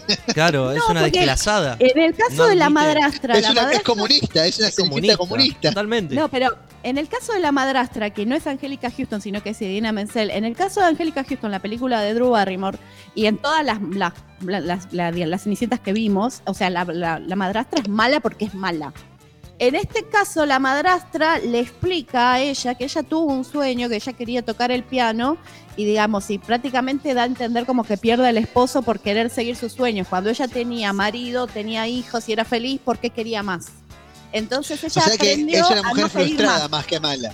Es Claro. una mujer frustrada. Ella aprendió a ser práctica, a no querer ni pedir más, sino, digamos, como tener lo que necesitas y no pidas otra cosa. Y se choca con, vendría a ser la hijastra, porque la hijastra quiere seguir sus sueños. Vendría a ser. Está, o sea, a ver, es el discurso hoy en día, sí, pero está, digamos, dentro de todo, no sé, o sea, tolerable, a niveles tolerables, no es tanto, digamos, o sea, los hombres apestan, las mujeres son las mejores.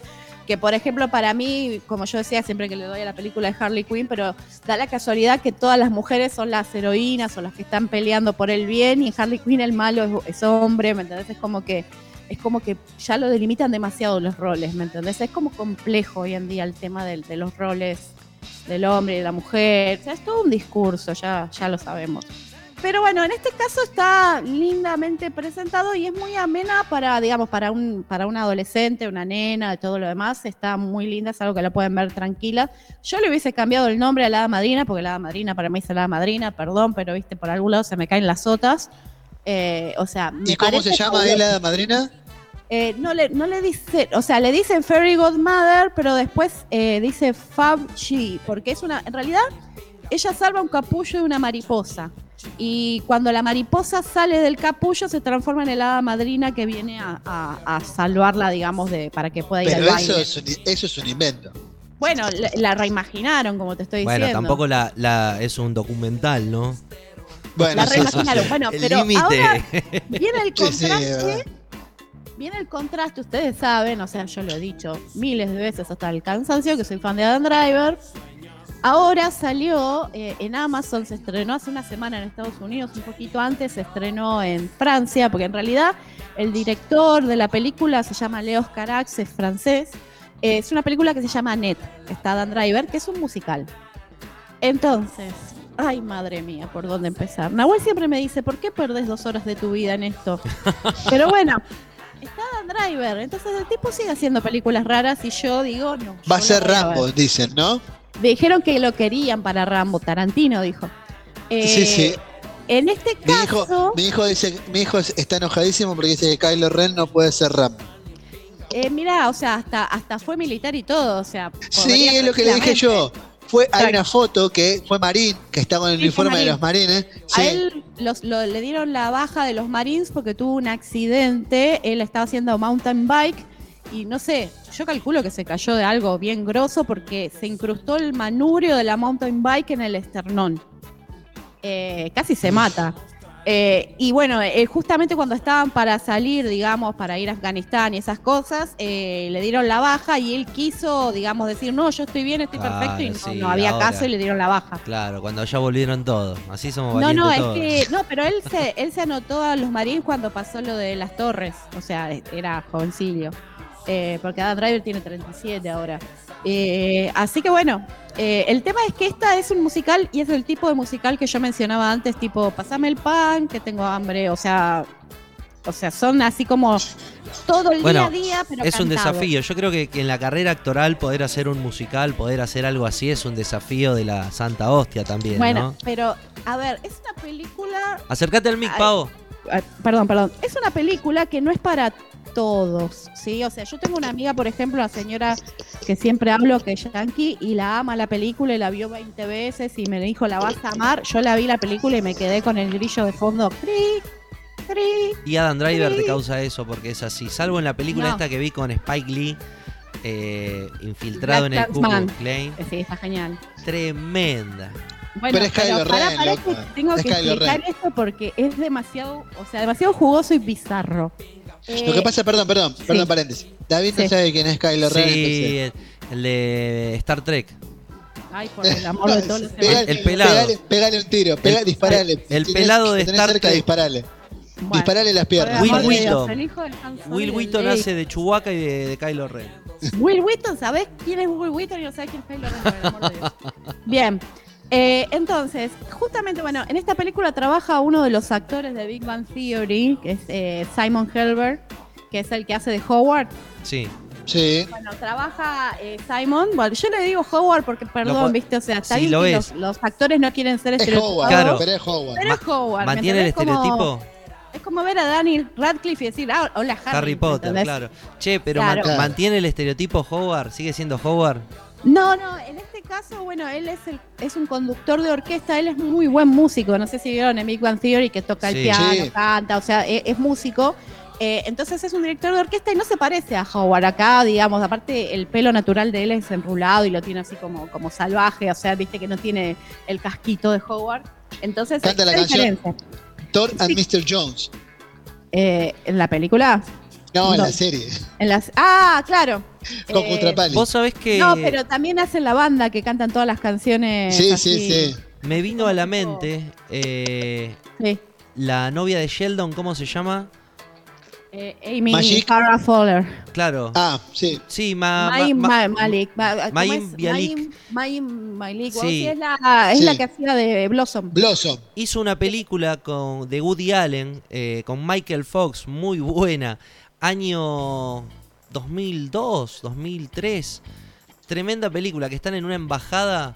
eh, La recomiendo, de Woody Allen. Que está bueno. Yo cuando la vi digo, mirá vos qué loco, ¿no? Ya había hecho una película y, y después la, uno Pero la ella reconoce. actúa desde pequeña. Trabaja en la película esa con Beth Miller. Que, Me ¿cómo era que amigas por siempre. Eh, eh, Amigas por siempre es el personaje de Beth Miller cuando es chiquita.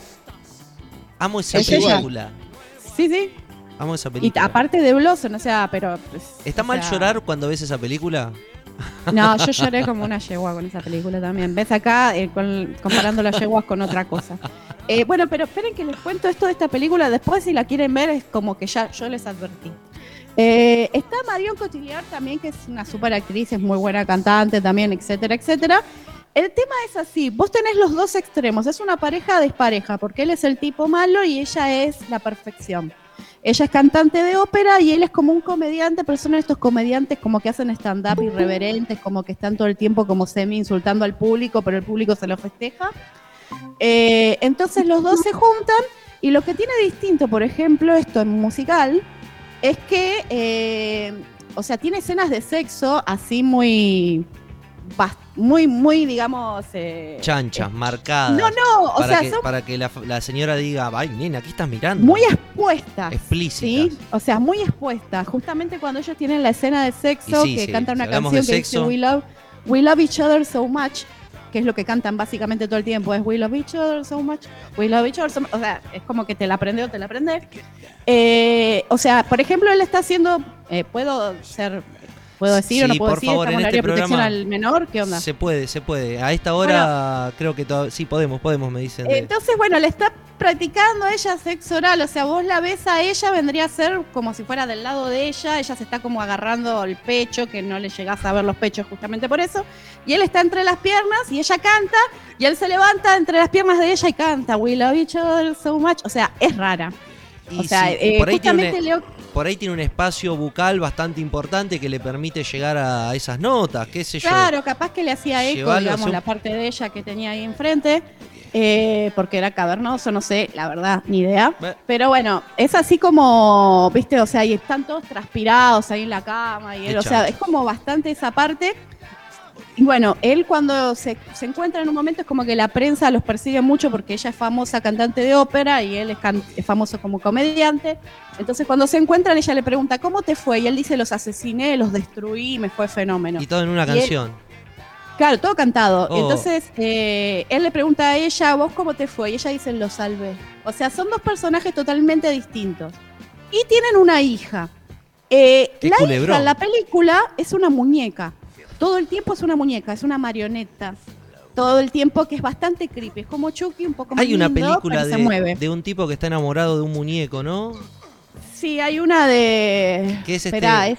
Es no, ay, me- conocidísimo el se muchacho. Me fue el actor, sí, es el... El que hizo el Guasón, Joaquín Phoenix, ¿no es? No, no, no. Ese... no, el de ay, Donnie Darko. El de Donnie Darko.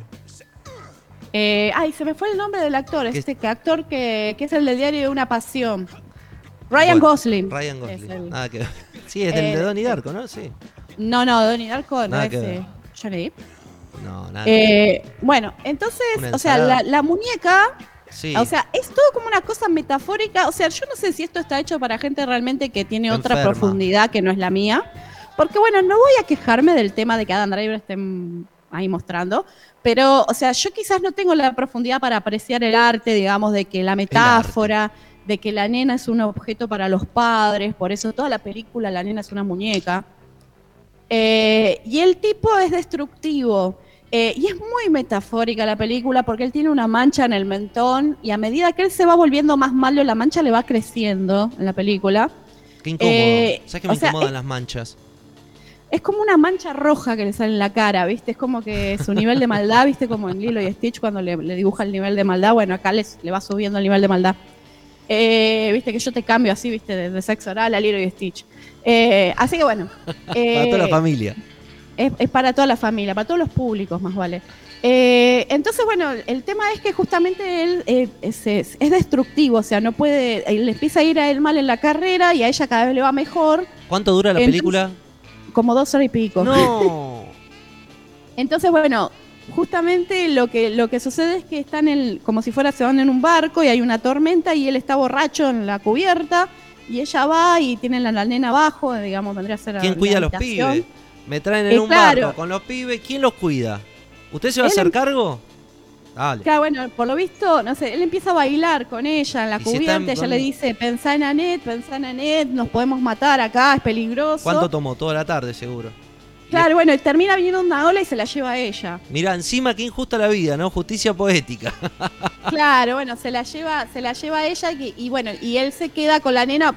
Evidentemente el barco se hunde porque se va en un bote como tipo salvavidas y luego a él la persigue el fantasma de ella. O sea, no, no les voy a hacer el retelling de toda la película completa, pero, o sea, es como pesada la situación. O sea, no es una película para cualquiera tiene un par de canciones interesantes, pero, o sea, la primer canción, cuando hablan de que van a empezar la, vendrá a ser la, la historia, entonces están como los actores y van caminando y van cantando May We Start, o sea, empecemos, entonces dice que les vamos a contar una historia, qué sé yo, y se van luqueando como los personajes y él se va en la moto y ella se va en la limusina y luego se encuentran como los personajes.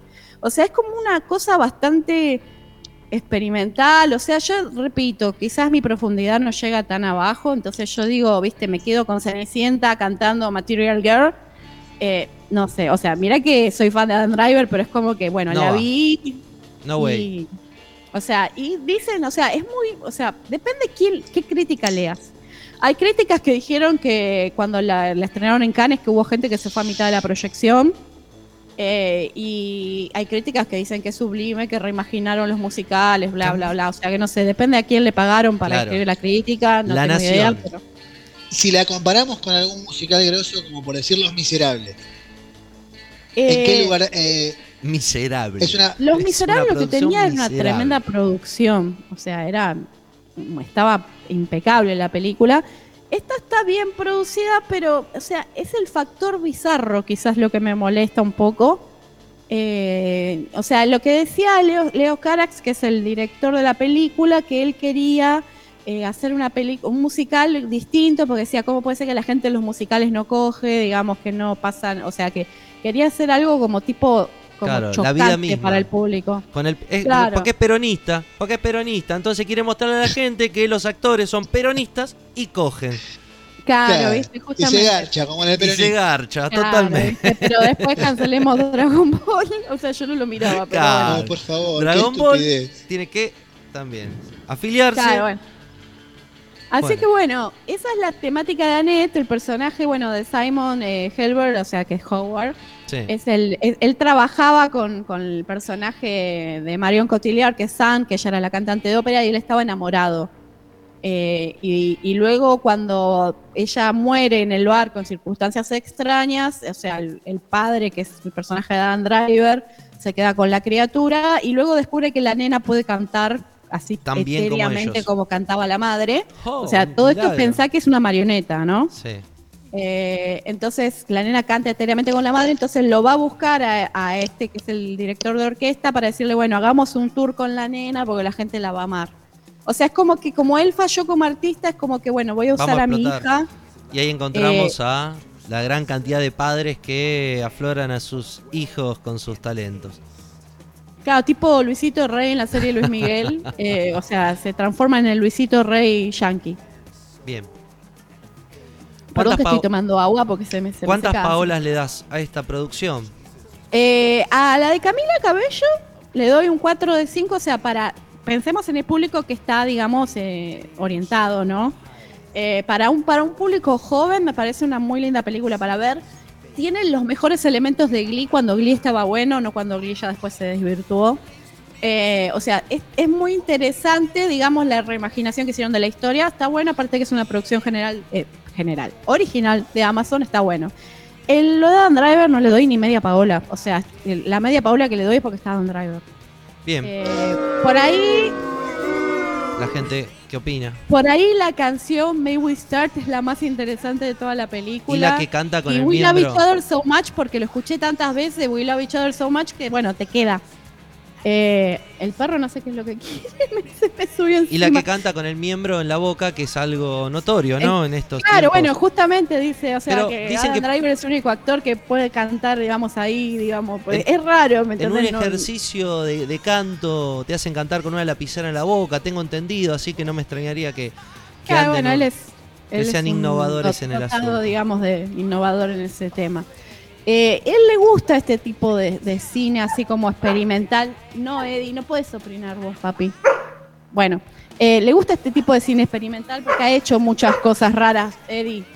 Eh, hizo con Terry Gilliam el tema de quien mató al Don Quijote, también que era bastante así, eh, sin cantar, pero bastante rara. O sea, tiene varias películas de ese estilo. la verdad, a ver, Eddie, mira esto. Le estoy mostrando la cartuchera a ver si se entretiene. Bueno, Eh, sí, porque eh, son intensos lo- los niños perros. Así Pau. que bueno, eso fue lo, digamos, mi comparación de musicales. O sea, quizás para otra gente está interesante. A mí no me gustó, pero bueno, quizás no soy lo suficientemente profunda. Para, Eh, después, el- eh, esperen que.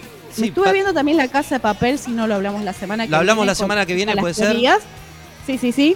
Eh, y después la- el otro capítulo de What If también, que para la semana que viene vamos a tener otro más. No sé si estuvieron viendo o Sí. no la continuación de What If, la serie si de Marvel. me prometes no preguntarme nada, te digo que sí. Bueno, está bien, está bien. Eh, bueno, esa sería, digamos, esta semana la comparación de los musicales. Ay, les quería recomendar una película, ya que Dale. estamos. En Netflix el otro día tratando de encontrar algo para ver, porque bueno, yo soy un público un tanto más fácil que, que, que Nahuel. Eh, Nahuel es como que enseguida es como que, mm, eh, mm, ah, esta no. mm, ah. Hay una película en Netflix que se llama Oxígeno, que es francesa, no sé si la vieron. No, todavía no. Bueno, Ah, pero francesa. eh, yo la, la vi hablada en inglés, viste que vos le podés cambiar el idioma. Ah, sí, bueno. Pero igual. Eh, ¿qué bueno, la, vi- la vi hablada en inglés. cosas o tiene. sea, eh, les digo solamente cómo arranca y después me dicen si, le- si las vio, si les gustaron. Eh, es una mujer que se despierta en un, en un tanque criogénico. Bueno, Está toda conectada, o sea, tiene- está toda como si fuera con la membrana encima, como si fuera con- cuando nace el bebé que tiene la membrana arriba, y está conectada por todos La lados y no entiende por qué está dentro de ese tanque criogénico y cómo salir, y tiene 33% de oxígeno. fuá. Entonces la máquina, porque hay una computadora, le dice que tiene, pongámosle, no sé, una hora para, para, para solucionar la situación, porque si no se muere ahogada ahí adentro y no tiene cómo pedir ayuda, no tiene cómo salir. Y un celular. Eh, eh, no, en realidad puede comunicarse a través de la computadora, vendría a ser como si fuera por internet, pero nadie sabe dónde está. No se acuerda de quién es ella, porque es como que al estar suspendida en el tanque criogénico es como que perdió la memoria, digamos, de su vida, entonces como que le van volviendo flashes, pero no se acuerda, entonces es muy difícil que ella solucione porque le preguntan, ¿y usted quién es? ¿A dónde está? ¿Qué, Y no qué me digas pasa?", que- y no sabe nada. Que resuelve todo 15 minutos antes No, eh, mira, tenés que verla. A ver, es ciencia ficción, pero es tensionante. La verdad que le hicieron una, una vuelta de rosca interesante. O sea, es como que estás estresado porque sí, ya está. Ya está. Eh, ya está, bueno, ya vas a ver a San Pedro, amiga, ¿viste? O sea, eh, te, te- te mantienen en la orilla del asiento, me pareció muy buena, Nos considerando que aparte es una película con una mujer encerrada. Sí, O sea. y flashback, uno atrás del otro. Eh, claro, bueno, por eso, se las recomiendo, ¿sí? Pago, Muy bien. como siempre, una genia. Bu- Bueno, los dejo, voy a ver qué quiere el perro. Te mando un abrazo grande. Nos vemos el sábado. Una- que viene. un abrazo. Pará, pará. Pau, Sí. Pau, Pau. Sí. Eh, para la semana que viene, ¿qué tenemos? Porque siempre te preguntamos, siempre te pregunta David y esta vez no te preguntó. Eh, bueno, iba a hablar de la casa de papel y no sé si surge Claro, alguna otra situación. atención. Pero bueno, estuvo Bueno. interesante. Ayer me, me la maratoneé toda. Esto no lo va a escuchar Nahuel, ¿no? Porque le dije que la veíamos mañana. Pero bueno, eh, ya me la vi. No digan nada, ¿eh? Así que. Listo. bueno. Eh, y después, si tienen que agregar algo, me van, me van escribiendo. Para comunicarse a este programa pueden hacerlo desde descontrol40 el 40 con número. Y el descontrol corre por vuestra cuenta, amigos. Esto Saludos, es punto. Beso grande, Pago. Bye, Esto, bye. Pau. Esto es punto y aparte. Seguimos, escuchamos un tema y continuamos.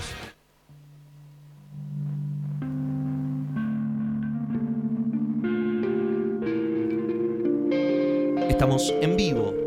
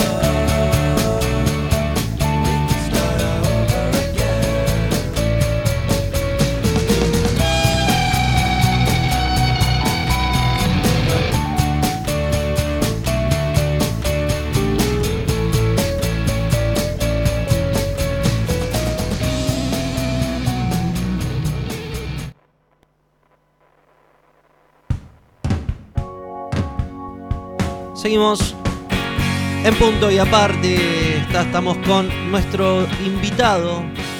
Es músico. Hace poquito escribió un libro.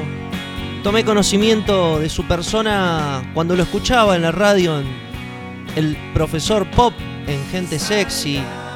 Gracias a aquellos relatos eh, conocer un poco más, porque aparte tiene mucho, pero mucho conocimiento sobre los Beatles y creo que, que ahí se define, ¿no? La, la, creo que los que escuchamos los Beatles entendemos esto de, ese sonido tan sublime que, que lo define quizás como persona. Estamos con nuestro invitado, el, el profe pop, Seba Rubín. ¿Cómo te va? Bueno. Cosas que pasan en vivo, seguimos. Mientras tanto, se soluciona. Escuchamos un tema de Grand Prix, una de las bandas, porque eso es lo bueno que, que tiene, ¿no? Más allá de lo que sigue haciendo, eh, bandas que va haciendo y va, va armando distintas. Esta se llama Grand Prix, el tema El Gol de Poliana.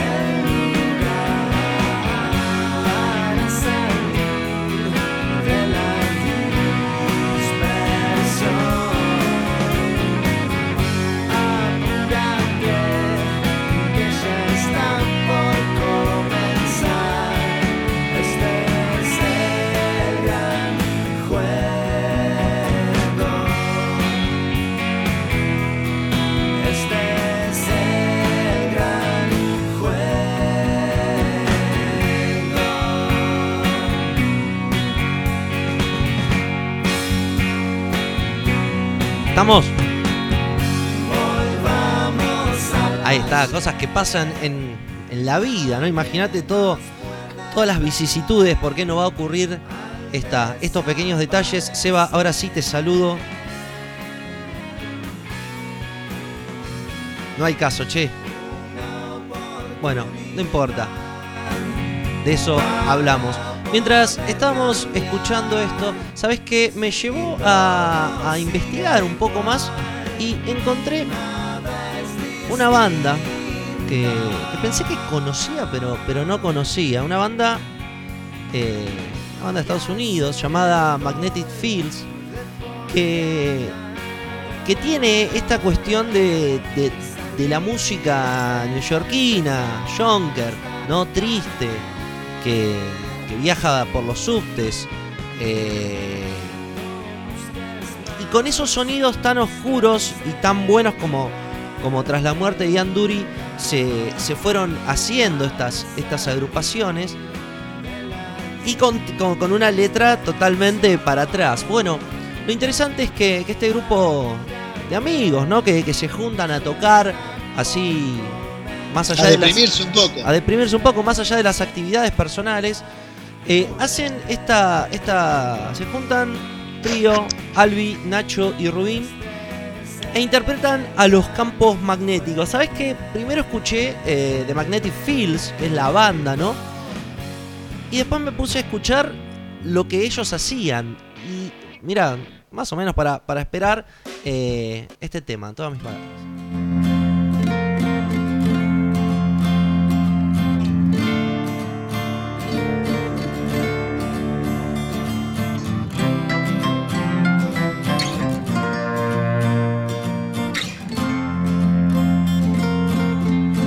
Sos lo más lindo que hay.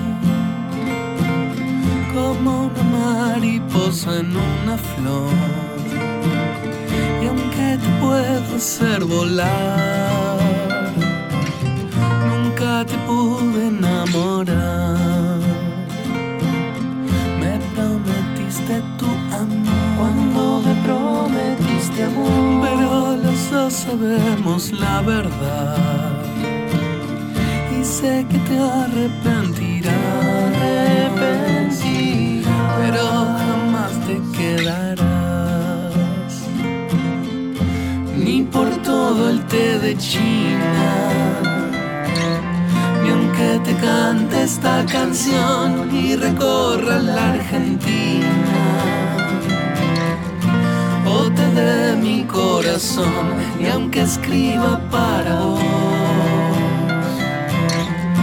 mil canciones más de amor, ya no sé qué puedo hacer. Puedo si ya me quedé sin voz.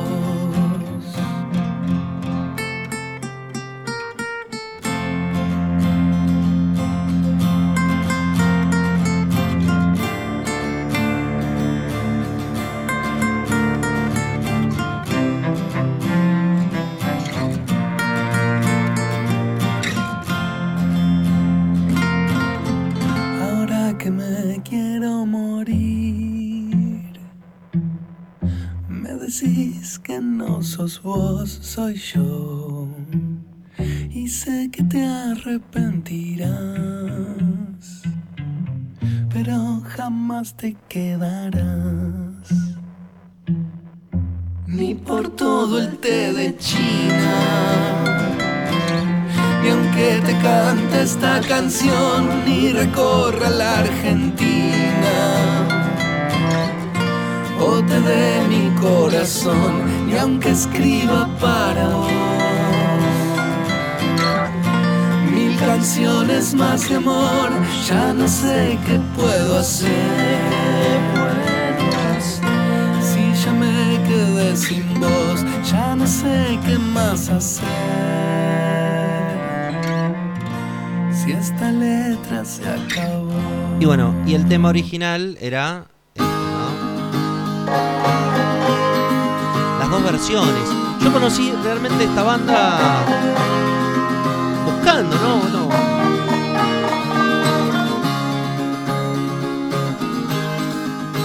You are a splendid butterfly. It is your wings that make O sea, ¿qué you te parece? beautiful. And I could make you fly away. Me encanta. But I ¿Los conocías? No, la verdad que no. Both of us know that that's impossible. And I could make you rue the day. But I could never make you stay. Not for all the tea in China. Not if I could sing like a bird. Not for all North Carolina. Not for all my lyric words, not if I could write for you. The sweetest song you ever heard, it doesn't matter what I do. Not for all my little words.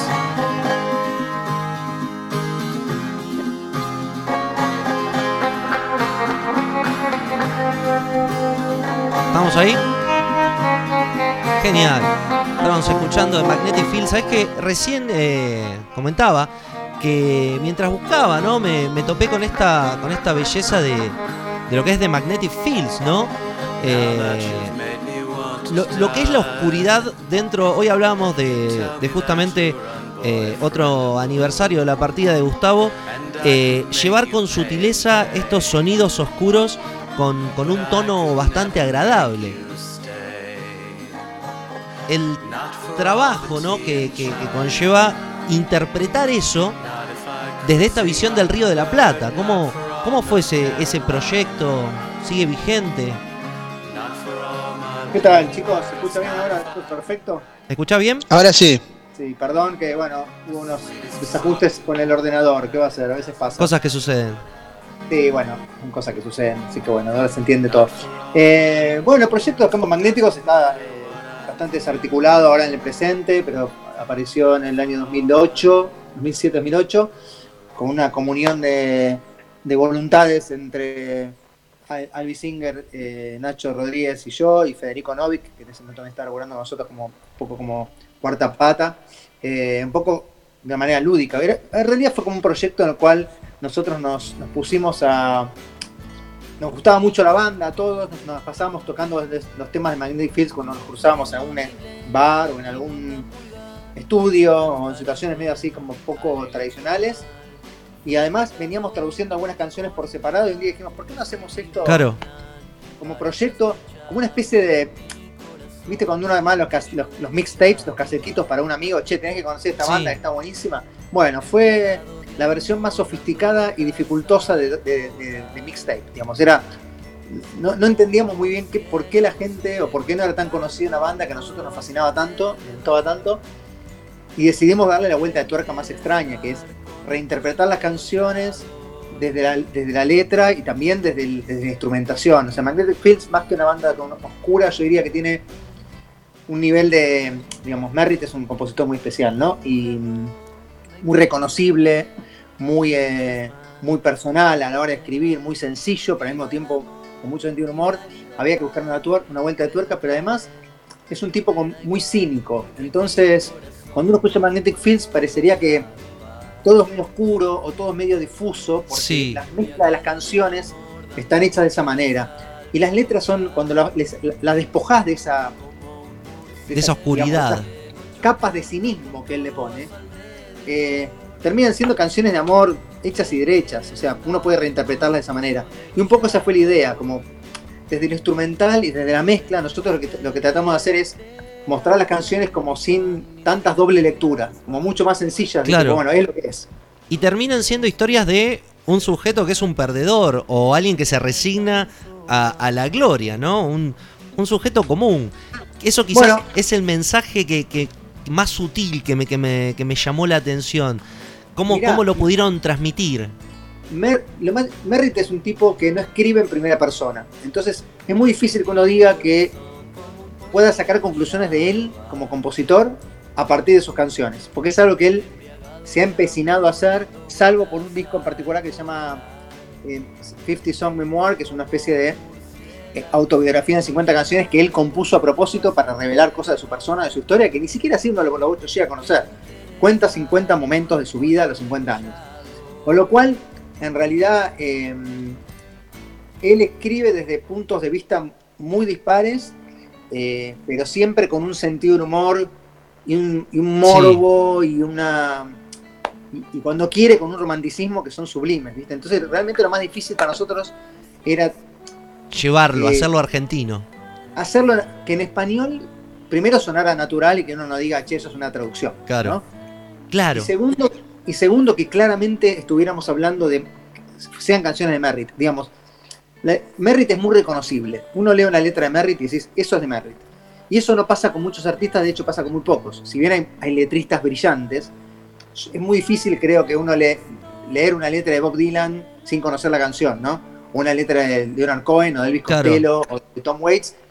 Leerla y decirle, esto es Costello, Dylan, Cohen o Tom Waits. Con Merritt es altamente probable que vos pongas una letra de Merritt y digas, eso es Merritt.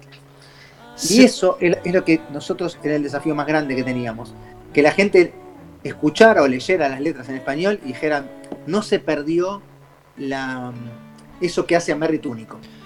Bueno, eh, en relación a, a lo que, que nos compete esta, esta charla, ¿no? Hace poquito sacaste un libro eh, del cual después vamos a hablar. Pero vos me estás contando todo esto, todo este empeño en, en la composición, en la letra, y también es parte de, de una época en la cual eh, el músico buscaba dejar un mensaje, buscaba eh, romper una barrera. ¿No sentís que a medida que va pasando el tiempo, ya ese trabajo, no te digo la música, porque la música sigue estando, sigue, Mm. sigue apareciendo, pero no sentís que se va perdiendo por ahí ese compromiso del, del músico como, como, como una intuición de, de mostrar este, esta vanguardia?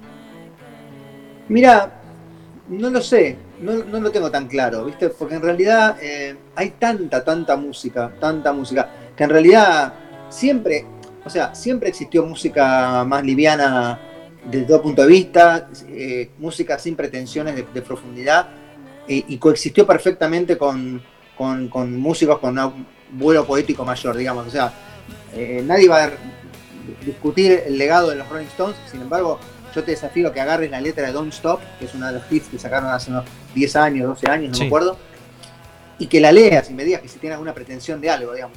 A Claro. veces no está mal, ¿entendés? Que el músico también se divierta, qué sé yo. No, no toda- a, ver, a veces son solo canciones en el fondo. Entonces, alguna canción te cambiará la vida por lo que lees o por lo que escuchas y otra te va a cambiar el, ratito de, vi- de- de vida que estás bailando, disfrutando una canción. Y está bien también, digamos. No, no, no, no- no sé si, hay, eh, si, esa pretensión de trascendencia es algo tan necesario todo el tiempo. ¿viste? Si también No siempre se puede ser Pink Floyd. Es un peso ¿viste? demasiado grande, ¿no? Claro, no Sí, siempre no. se puede ser Pink Floyd o se puede ser así, que te- cargar con tanta, con la música con tanto dramatismo, sino que a veces la música es solamente para divertirse, para pasar Sí. el rato, para, puede- para puede volar la cabeza. O puede pasar las dos cosas, que tengas una canción que sea súper li- liviana en cuanto a lo instrumental y sea una música bailable y que esté diciendo algo increíble, y por una canción que parezca re seria y que la música y la letra es una basofia y no diga nada. Digamos, Es que de hecho hay, hay mucha- muchos casos de que pasa eso. Por ejemplo, bandas que son súper oscuras como New Order, que en las letras te meten, la música es de disco y las letras son bastante oscuras. Y totalmente, porque en realidad, sí, sí, porque en el fondo eh, pueden coexistir cualquier fórmula, ¿no? Digamos, a mí, lo que yo creo que, que- que a, mí me, a mí personalmente me pasa y, sien- y siento es que en realidad la música hace que la letra diga cosas que no dice de otra manera. Y no importa lo que esté diciendo, ¿no? En realidad, eh, no es que no importa, sino más allá de lo que diga, puede estar diciendo una cosa eh, súper trágica y, depende de con qué música lo, digamos, lo combines, esa tragedia puede tener otros colores. Y si puede, puede estar diciendo una cosa súper liviana y sin embargo o, no tan profunda o no tan sofisticada de lo poético y que determinada música lo lleve a un lugar sublime. Digamos, con Magnetic Fields pasa, no sé, una canción que se llama It's Only Time, que es una canción de amor tremenda y que hay momentos que son casi cursis, pero es tan increíble lo que pasa en, en la producción de la canción y en la, y en la- en la música la melodía que lo acompaña y el arreglo, que esos momentos casi cuasi cursis terminan siendo como lo más lindo que vas a escuchar en tu vida. Eh, con lo cual, a mí me interesa más eso, ¿no? Claro. El, el juego entre la música entre la música y la letra, y no tanto analizarlas por separado, porque son canciones, y como dicen todos los libritos de, la- de los discos de Pulp, tipo, no leas las letras sin escuchar la música. Como que estas letras no están destinadas para ser leídas. Bob Dylan hace lo mismo. Si yo quiero escribir una letra para que la gente la lea, escribo una poesía. Bueno, Eh, Las letras de las canciones están hechas para ser eh, disfrutadas con la música que las acompañan.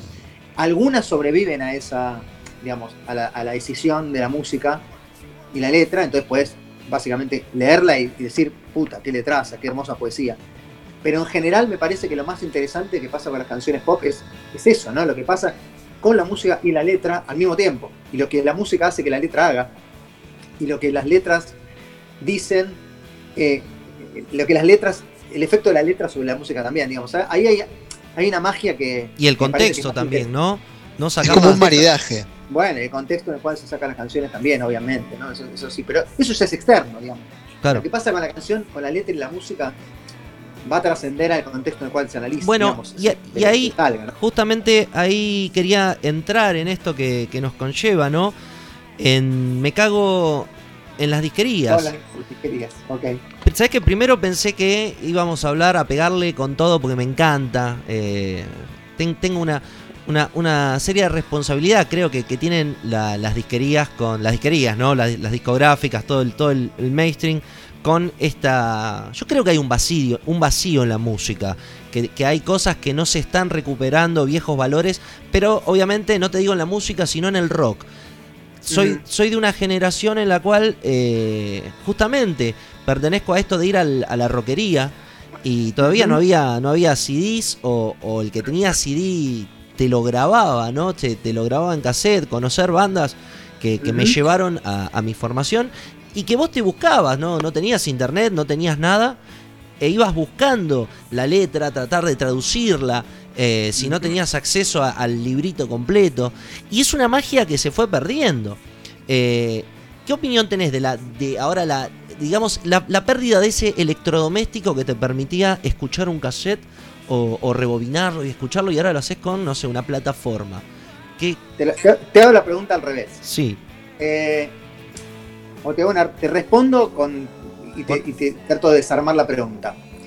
¿Por qué la gente compraba discos? Esa es la pregunta. ¿Por qué la gente compraba discos? ¿Por qué la gente se grababan cassettes discos que tenía un amigo, ¿por qué, digamos, por qué la gente compraba CDs? Esa es la pregunta fundamental que hay que arrancar. Y la gente compraba discos sencillamente porque era la única manera que tenía de escuchar la música cuando quisiera. Claro. No había otra opción. No es que la gente compraba discos porque eran fanáticos de los discos. O sea, eh, te doy un ejemplo. Y después pasó a la, la etapa de qué pasa ahora, digamos. Eh, el amor después del amor vendió 800.000 copias, ¿no? Más o menos. En su momento habría vendido 600.000, no sé. Eh, ¿Cuántos discos físicos vendió Elegante? Claro, Te hago la pregunta. ahí está. ¿Editó físico Elegante? No, No. Ok, entonces, básicamente la gente compraba discos y la gente iba a las disquerías porque lo que estaba comprando, y esto es lo que yo digo en el prólogo del libro, vos no comprabas solamente, yo, yo personalmente soy muy melómano, les puedo mostrar. No. espectacular. Esa es una parte, la otra la tengo abajo, tengo vinilos CDs, pero no importa, ahí hay una parte, de las fortunas que me he gastado de mis sueldos, que no eran fortunas. Ahí hay digamos, un eh, medio en PBI en discos hay. Hay muchos CDs, sí. Eh, acá, abajo están los vinilos. Y, mm, y los cassettes están en un cajón, porque no, no se ¿Qué haces con los cassettes? Pero- ¿Los volvés a escuchar o ya fueron? No, está- están en un cajón guardados en nueva bolera mi Nunca más lo- eh, pero algún día lo voy a escuchar, algún día lo voy a escuchar porque les tengo mucho cariño. Bueno, ok, va. Eh, vos comprabas el formato, o yo por lo menos iba a comprar estos discos porque me desesperaba por lo que estaba adentro. A mí lo que me importaba era escuchar las canciones que estaban adentro de esos discos. Entonces iba desesperadamente a las disquerías en búsqueda de determinadas músicas que de otra manera no hubiera escuchado. O sea, las podía escuchar si un amigo me las grababa, si las conseguía, si mi papá viajaba y me conseguía el disco. Claro. Entonces, uno estaba, yo estaba desesperado por el contenido. ¿Venís de una familia de músicos que apoyaban? No, no. Sí, les gusta, sí, sí, mi papá y mi mamá les gusta la música un montón, pero no, ninguno era enfermo como yo. Eh, esa enfermedad tipo vino sola, me fue auto, autogenerada. ¿Con qué, Pero ¿con qué no me la- iniciaste eso? O sea, ¿cuándo te diste cuenta que, que tenías un, un problema? No, un problema, tu primer, Mira, no- el no primer sé, a los- disco. A los siete, ponele. Ahí, ahí ya empezaste a yo, conseguir. A los siete pe- me pedí, que me regalen un grabador Sony, que es el que usé para componer toda mi vida, un grabador viejo a cassette, así con manijita. Y me regalaron unos cassettes de Elvis Presley porque fue la época de va. Elvis, así que ya está, yo ya estaba totalmente enfermo, de los, de los cinco estaba enfermo con los Beatles y bueno, enfermedad. Abría cajones de mi casa y agarraba todos los cassettes que había para escuchar lo que fuera, lo que fuera. Eh, necesitaba todo el tiempo estímulo de nuevas Sí. cosas. Pero bueno, uno compraba esos CDs porque quería escuchar lo que estaba dentro. Y otra gran parte de la gente, digamos, lo que compraba era esa libertad de escuchar la música cuando quería. O sea, si querías escuchar el disco de Fito Páez, que estaban, pero igual pasaban en la radio todo el tiempo, ¿no? Pero digamos, vos querías escuchar El amor después el amor, y un montón de gente fue y lo compró. Pero lo quería escuchar muchas veces en su casa y no esperar que en la red lo ponga. Cuando aparece primero No, la- la- no las redes sociales o las redes de intercambio, ya sea Napster, Audio Galaxy, Torrent, eh, los distintos lugares para bajarse música de forma entre comillas gratuita, digamos, entre comillas. Primero, las tecnologías de copia después también Claro. en paralelo. Y finalmente, las plataformas para escuchar y ver música como YouTube y Spotify y todas esas plataformas. El acceso a la música ya no dependía de un, de un formato físico. O sea, el, el contenido, que era lo que todo el mundo iba a buscar a las disquerías, ya estaba en otros lados. Entonces, esa necesidad de comprar discos desapareció para el 99% de la gente. Y aparte, Que no necesita pero escuchar el, música. el uso del tocadisco, perdón que te interrumpa, pero el uso del tocadisco también quedó obsoleto. Vos cuando podés descubrir que avanzaste un track con el control remoto y con un sonido digital, creo que el perfil del usuario comenzó como así desechar eh, eh, el Discman. Sí, y- bueno, eso, eso pasó claramente con todos los cambios de formato, digamos, el, el del vinilo al cassette, el Claro. cassette Walkman, el CD, Y eso- el CD que generó un cambio también en, la, en, la- en cómo los músicos empezaron a meter más temas porque podían al pedo. Ahí está, justamente. Eso, Eh, digamos, el formato fue cambiando, pero lo importante, digamos, lo que habla un poco el, el- el libro es, digamos, esos lugares donde vendían formato físico, que era el, el espacio físico, digamos, fue cambiando el formato. La gente compraba el formato porque no tenía otro- otra manera de escuchar música. Después ya, yo mismo digo, te doy un ejemplo, yo soy muy fanático de una banda escocesa que se llama Teenage Fan Club. Tengo todos los discos y cuando anuncian que van a sacar un disco nuevo, yo lo encargo y se lo mando a mi cuñado que vive en Londres, no importa. Lo encargo en una disquería virtual, no importa, lo compro, lo compro virtualmente. Ahora, ¿necesito ese disco en vinilo para escuchar el disco nuevo de Teenage Fan Club? claro. De ninguna manera. lo escucho ya bajado a los dos días que lo pusieron, o lo tengo en la plataforma de Spotify y lo puedo escuchar en el auto en MP3, digamos. Ya es totalmente descendida la situación. Con lo cual, la ansiedad por escuchar la música o la necesidad de escuchar música no, ya no pasa por la necesidad de adquirir un formato. Con lo cual, las disquerías cumplen un rol distinto. Digamos, primero es un rol que se achica porque el mercado se achica. Entonces, ya no va todo el mundo a una disquería y los supermercados que vendían discos, que eran Musimundo, Claro. ya desaparecen. Porque en realidad eso no tiene ninguna función. La gente masivamente no se vuelca a comprar un disco.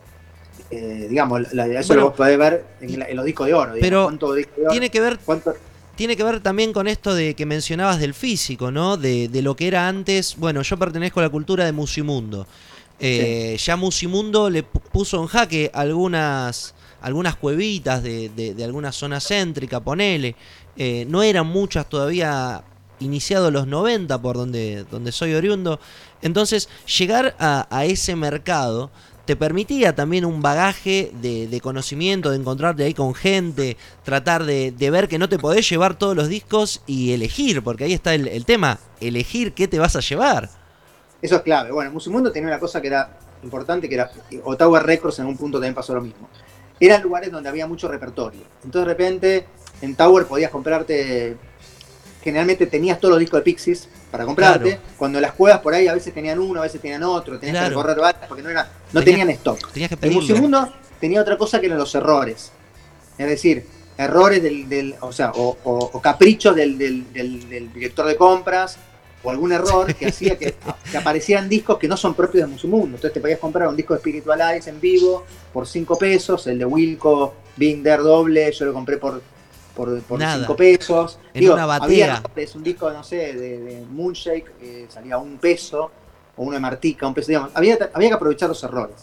Eh, pero la- la- las juegas siempre sobrevivían, porque en punto el, el rol el rol social que cumplían las, las disquerías, que es lo que pasa en el libro, que cuentan la mayoría de los autores, con distintos tipos de tenor, es el rol del, de- como el del buen librero, ¿no? Uno va ahí a aprender, a formarse, a ser recomendado, a, pasar un rato conociendo gente.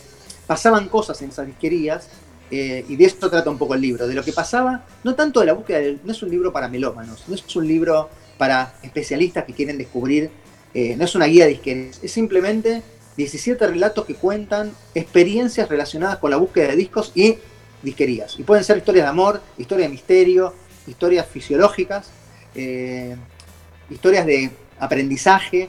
Eh, y en, pu- en un punto es un libro apto para todo público. O sea, si, si te gusta la música o te gusta la disquería, seguramente vas a sentirte más representado con algunos relatos. Pero en general apuntamos a que el libro fuera un libro que simplemente es un libro que se desarrolla, son relatos que se desarrollan en, en- en un contexto específico, que son estas disquerías húmedas, oscuras, del fondo de una galería, con personajes huraños a Sí. veces, como El como Día de la. Bestia. ¿Te viste el Día de la Bestia? El personaje de Alex de la Iglesia. Claro, sí, bueno, Sí. totalmente. Bueno, eh, conocimos varios de esos, ¿no? Eh, y en el libro también los mencionan, de hecho, hay un- uno de los relatos transcurre en Madrid y, y el, y el protagonista, que es eh, Luca Bu, que es un músico eh, madrileño, cuenta un poco del maltrato que sufre el, el- el- el joven que, no, no- que está aprendiendo, digamos. Algunos disqueros... eh, Es que metía miedo. El, el disquero es metalero y mete miedo, ¿sabes que Sí, sí, aparte, viste, te trata, ¿cómo no conoces esto? ¿Cómo, bueno, qué sé yo. Claro. Porque yo estudio economía, querés que te diga algo y vos no sabés nada. Hay, hay un espacio ahí muy de fanfarronería, muy de. Pero por suerte, yo te digo, me he cruzado con más disqueros de los otros, digamos, ¿no? De los que terminan. El que ya está es- cansado. El, el- El buen, el buen disquero quiere que vayas a comprar de vuelta. Claro. A ver, yo he visto un disquero, que es mi disquero favorito, digamos, cuando yo además compraba discos, que también ha tratado a gente de otra manera, ¿no? O sea, he visto un- a un, en la disquería se llamaba el Oasis, con lo cual él, él estaba muy, conseguía mucho beat pop y todas esas cosas, tenía una, la verdad que una colección increíble para comprar, pero entró una vez un chico muy chiquito, debía tener 13, 14 años, y le pidió un disco de Oasis a él, que tenía toda la colección de Oasis ahí, los simples. Y Germán le preguntó, ¿y escuchaste los Beatles? No, entonces No. andate al lado de Musimundo y empecé a comprar Beatles, no me, no- me rompa las bolas. Claro. Eh, Para venir acá tenés que conocer, claro, tenés que tener un. Pero es terrible, porque vos decís, che, vendele el disco. Ah, sí. Pero mucha juventud de ahora no sabe quiénes son los Beatles y vos sabés que te miran con una cara como diciendo, van, hay una generación que ya se perdió lo que fue la magia de entender lo que es, aunque sea sin saber inglés, lo que es la magia de, de los 10 años de composición, no, no de los 10, tampoco de los 10, no sé si... Siete. Sí, no, ya, eh, de- desde Rubber Soul en adelante considero que, No, que, que es una... digo, de todo lo del 62 al Ah. 66 es una maravilla también. Pero tengo una pregunta. Sí, Ponele, yo nací en el 71, ¿no? Entonces yo cuando nací, el rock tenía 15 años. 56, 71, ¿no? Ahora, mi sobrina tiene 17, ¿no? Y cuando nació en el 2003, el rock tenía 45 años. sí, Y hoy ella tiene 17 años, el rock tiene 60 años. Digo, hay. Y entonces el día estamos en el auto, yo estaba enseñando a manejar y, y en el auto sonaba, no sé, sonaba alguna canción de. Ella le gustaba, porque es chica, eh, chiquita, Claro. y yo le pasé a Eva, le encanta, y digo, ¿escuchaste Erasure? Y dice, no, no sé qué es. Y digo, mira, yo creo que si te gustaba te puede gustar Erasure, pero no tengo más mínima idea de quién era. claro. Y empezamos a charlar, y claro, son muchos años de información para. Claro, uno, cuando yo tenía 15, ¿no? En el 85, había 30 años para atrás, era un montón, Claro. pero eran 30 años distintos a los de ahora. ¿no? Cada año salían algunas cosas. eh, Había además menos información, menos, capac- menos, menos posibilidad de conocer tantos grupos. pero por Como hay supuesto, ¿viste? Yo me acuerdo que tenía, yo tenía dos libros de cabecera, ¿no? Tenía uno que se llamaba 30 años de rock por Editorial Salvat, una editorial española, que iba año por año y era muy enciclopédico. Y yo me sabía todos los nombres de las bandas y no los había escuchado, ¿eh? pero tenía los nombres, los discos, las fotos, los rankings de fin de año, te decía los mejores temas del año, me conocía, tipo, había leído a Don Black Monday y no lo había escuchado nunca. Sultans of Swing no lo había escuchado nunca, y así, pero Claro. yo ya sabía que existían. Y después tenía otro libro que lo tengo todavía porque el otro de Salvat lo perdí en alguna mudanza, que es un libro que se llama Top 40 Hits. Que lo compré también más o menos por esa época. Y es un libro que compila todas las canciones que entraron al Top 40 americano del 55 al 84. Todas, no una, todas, ordenadas por año, ordenadas por artista, con un pequeño comentario del artista. Y yo la leí de pe a pa, ¿eh? me lo leí de la A a la Z, así, artista por artista. Allman Brothers, ¿qué canciones tenía? Esta, esta y esta. Eh, no sé. Pensá que ahora, pensá Al que ahora en formato pensá que ahora en formato digital ese mismo libro, cuando te habla de las canciones, te debe mandar el enlace para que entres directamente al video de YouTube. Exacto. Bueno, yo, no- yo conocía las, yo conocía a los artistas, conocía, no conocía las canciones, pero yo era por un enfermo, quería aprenderme todo, y era la manera que uno tenía, digamos. Hoy esa información está mucho más accesible, pero es tanta, tanta la información que casi es como, es como nada. Es como el infinito toca el cero, Claro. ¿viste? como que el círculo Claro. o sea, ¿cómo con- digamos, pero eso para nosotros que construimos nuestra forma de escuchar música de una manera tal. Para los chicos que escuchan de la manera otra, no es ajena su manera de escuchar música. Y yo creo que hay que también a- asumir que escuchan la música de otra manera, se relacionan distinto y no está mal. Digamos, eh, Bueno, pero el rock no, no, no va a leer ese lenguaje, entonces ya está. Es como algo no, que... bueno, no sé. Pero es que, es perdón, es como lo que hablamos el otro día, David, lo que yo te decía que, que era lo que pensaba yo que era el rock, Sí, como, como los pibes veían el rock, ¿te acordás? Con lo, lo- este, el, el paralelo con el tango. Cuando nosotros, te- yo era pibe, yo tengo, yo soy del 73, tengo dos años menos que vos. Cuando yo era pibe, mi- mis viejos escuchaban la música que yo escuchaba y decían que eso era pasatista y que eso era nada, ridículo, era una boludez, y ellos escuchaban tango y esa era la música buena. Y después, a medida que, fue transgeneracionando, hoy yo tengo la misma sensación con mi hijo. Yo digo, bueno, el rock, y el rock es, eh, no podés estar escuchando, no sé, o no, mirá comparado con, con el trap y con todo eso, el rock le pasa por arriba, porque ¿entendés? Y, y- y- y como que ahora los, los pibes tienen la posibilidad de, porque están teniendo la posibilidad de cosas más inmediatas que eso, o sea, como que hay una cosa de todo nuevo, todo nuevo, todo el tiempo sacando cosas. Entras a, la- a la- a lo- a los canales de YouTube de esos traperos, por ejemplo, y están produciendo música todo el tiempo y saliendo en el momento, ¿entendés? Y nosotros teníamos, y lo- nosotros teníamos que esperar para llegar a, a- a la música, ¿entendés? Y ellos tienen todo en el momento. Sí, y es todo más efímero también, ¿no? O sea, está ahora. Es posible. Los discos, los discos duran poco. O sea, el disco salió hoy a los Es días que no es salen discos enteros tampoco, ¿eh? Salen No, singles. y cuando salen discos enteros, ya los dos días, o sea, la gente la bajó una semana antes porque lo pirateó y cuando el día que Claro. salió Claro. se que existe. Claro. Bueno, pero es- a ver, hay que entender que la forma que se consume hoy, la verdad que es como pelear contra el molino de viento, ¿no? Claro. Es que el tiempo, los tiempos cambiaron y está perfecto, Sí, digamos, ¿no? y hay que aceptar que es así, digamos, yo hablaba con, con mi sobrina y le decía, pero escuchá, ¿alguna vez escuchaste a Elvis Presley? Y dice, la verdad que no. Y digo, No. te va a gustar. Pero igual hay que entender lo siguiente, parece a Elvis Presley como yo Sí. con, con- con 15 años diciendo, ¿escuchaste a Al Johnson? ¿Qué es lo que no escuchás, Seba? ¿Qué es lo que no escucho?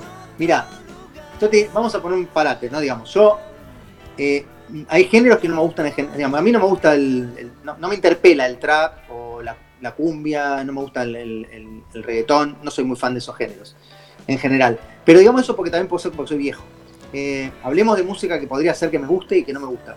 Yo te diría que de- del rock, desde el 55 en adelante, eh, no escucho mucha, casi no escucho música progresiva, te diría. No me gusta mucho como género. Eh, me aburre un poco. no es que no me guste. Entra gusta. ahí. Rush, por ejemplo. Rush no escucho. Eh, Pink. Floyd escucho. Ge- Genesis tengo discos, sí, Genesis, pero no los escucho mucho. Pero tengo. No me gusta Solengan Palmer. Me, No. me, me aburre. No, no me gusta. Me, me aburre Alan. Parsons. Y es. No, Alan Parsons me encanta. Eh, pero no lo veo como progresivo, Alan Parsons. ¿eh? Lo veo como. Ah, bueno, puede ser. es más pop. Eh, Sí, tenían elementos progresivos, obviamente, pero digamos por la época, pero lo mismo Pink Floyd, pero Pink Floyd no es una banda progresiva. Digo, Focus, Soft Lake and Machine. Palmer, Yes, todas esas cosas me, me torran un poco. Pero digamos, es un periodo de música, de ese periodo me encanta el glam de T-Rex, el glam de Bowie, el glam de Mod de Hoople, me encanta el pop rock de Disney Schwartz, me encanta bueno, los solistas, lo que sea Dylan y todas esas cosas, el, de Neil Young, las, cantautoras, Johnny Mitchell, Carol King, digamos, hay un montón de música de los principios de los 70 que me encanta. Ese género en particular me torra un poco, digamos. Eh, después no soy, no soy muy escuchador de música bailable, tipo electrónica pura, no, me gusta el, me gusta el tecnopop de los 80 que son canciones. Escucho mucho jazz tipo cantado, me gusta mucho Django Reinhardt. ¿Cómo? Django Reinhardt. Sí, obvio, me encanta. Sí, sí, sí, sí.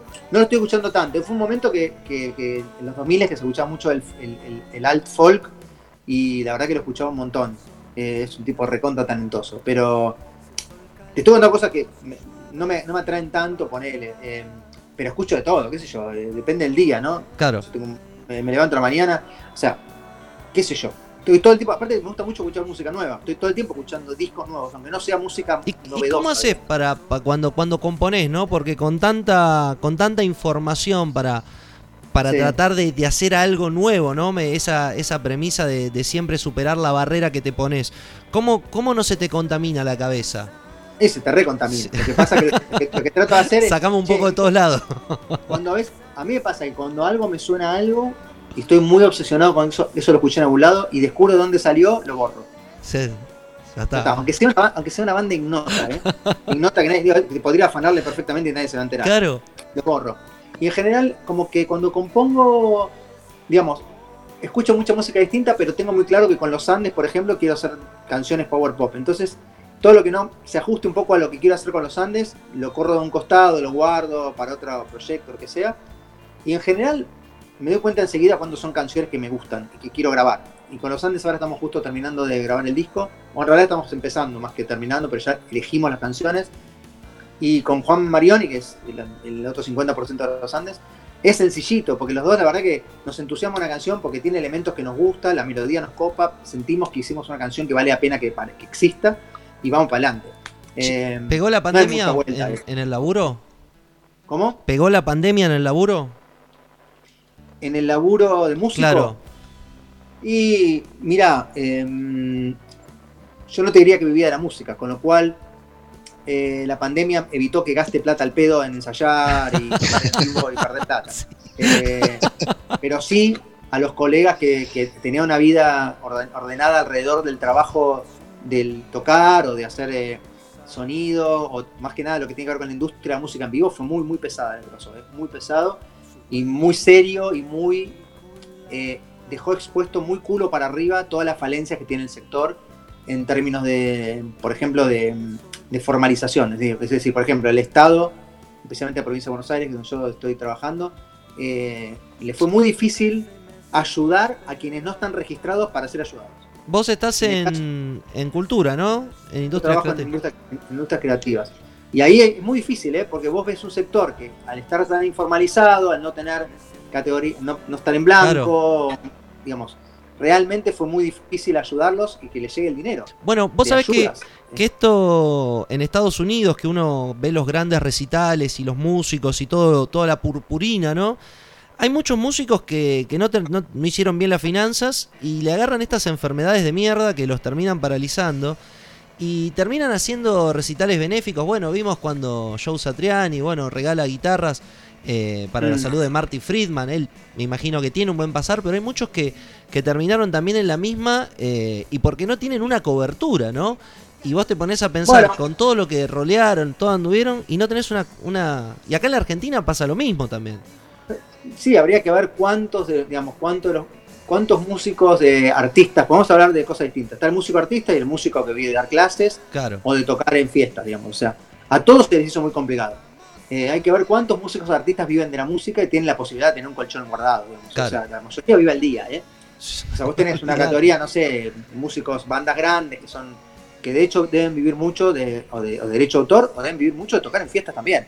El año pasado no hubo fiesta de fin de año, no hubo fiesta de fin de año en ninguna empresa. No entró Y hay nada. muchas bandas que viven de eso, ¿eh? O sea, no- y no da vergüenza. Justamente lo que te permite mm, la fama o, la se- o- o el estar en, en determinados lugares es justamente empezar a cobrar más guita a la hora de, de las- de los shows de fin de año. Aunque no, aunque no, o sea, es algo que Sí, olvídate, es, es el y laburo. en el sector, en el sector de- pegó muy fuerte, muy muy fuerte, sobre todo en ese sector intermedio, que es el sector que no tiene la suficiente colchón para, para aguantar y que tampoco son los que tocamos en centros culturales en lugares más chiquititos, con los cuales realmente eh, nos hacía muy difícil vivir de la música. Entonces, eh, sí, a mí, a mí me pasó que como músico me puso en un lugar al cual, si bien no tocamos en vivo, eh, nos pusimos a trabajar en el disco nuevo, así muy de a poquito. Y por otro lado salió lo de Tributo, que fue como una cosa muy casual y que terminó siendo un, un proyecto que, que ayudó un montón a un montón de artistas, digamos, porque terminó siendo un lugar que a través de, de- de casi un año y pico ordenó el trabajo de un montón de gente que no tenía nada que hacer, que no Claro. tenía cómo ensayar, no tenía cómo tocar, no tenía cómo grabar. Y se armó un- una regularidad de laburo con los videos toda la semana que se iban haciendo que terminó en, en un proyecto hermoso, que, que se subieron más de 760 videos y que terminó un disco triple. Entonces para mí fue como, musicalmente fue muy rico, se armó un, un colectivo de laburo en un montón de músicos de muchos lugares, muchos países, muchas ciudades, y que terminó siendo un ordenador en, en los tiempos de laburo de los músicos que, realmente se, se- se encontraron un poco, bueno, pedaleando en el aire. ¿Esto dónde lo encontramos? ¿En YouTube? Tributo es, es como tributo pero con W. Hay un canal de YouTube que se llama Tributo. Está, están todas las, las- las convocatorias, que fueron 25. Hay 700 y pico videos para ver. Son todas convocatorias temáticas y conceptuales. Y además está el disco, que es Tributo a Tributo, que está en todas las plataformas. Está en YouTube, pero también está en Spotify, está en todos lados. Eh, y es un disco hermoso también. Ahí, la verdad que fue un proyecto muy lindo. Entonces, la verdad que no- a mí me tomó, me agarró haciendo cosas, digamos. Tenía el proyecto de tributo, después em- lo enganché de vuelta con el retomar a hacer este libro. El año pasado también edité un libro. Tales, eh, así que, que salió por Rolling Stone. Entonces, la verdad que fue súper activo. A mí rara vez me va a agarrar. Ahí estamos escuchando el tema. Ah, la, la tapa muy buena. El clásico meme de El Hombre Araña.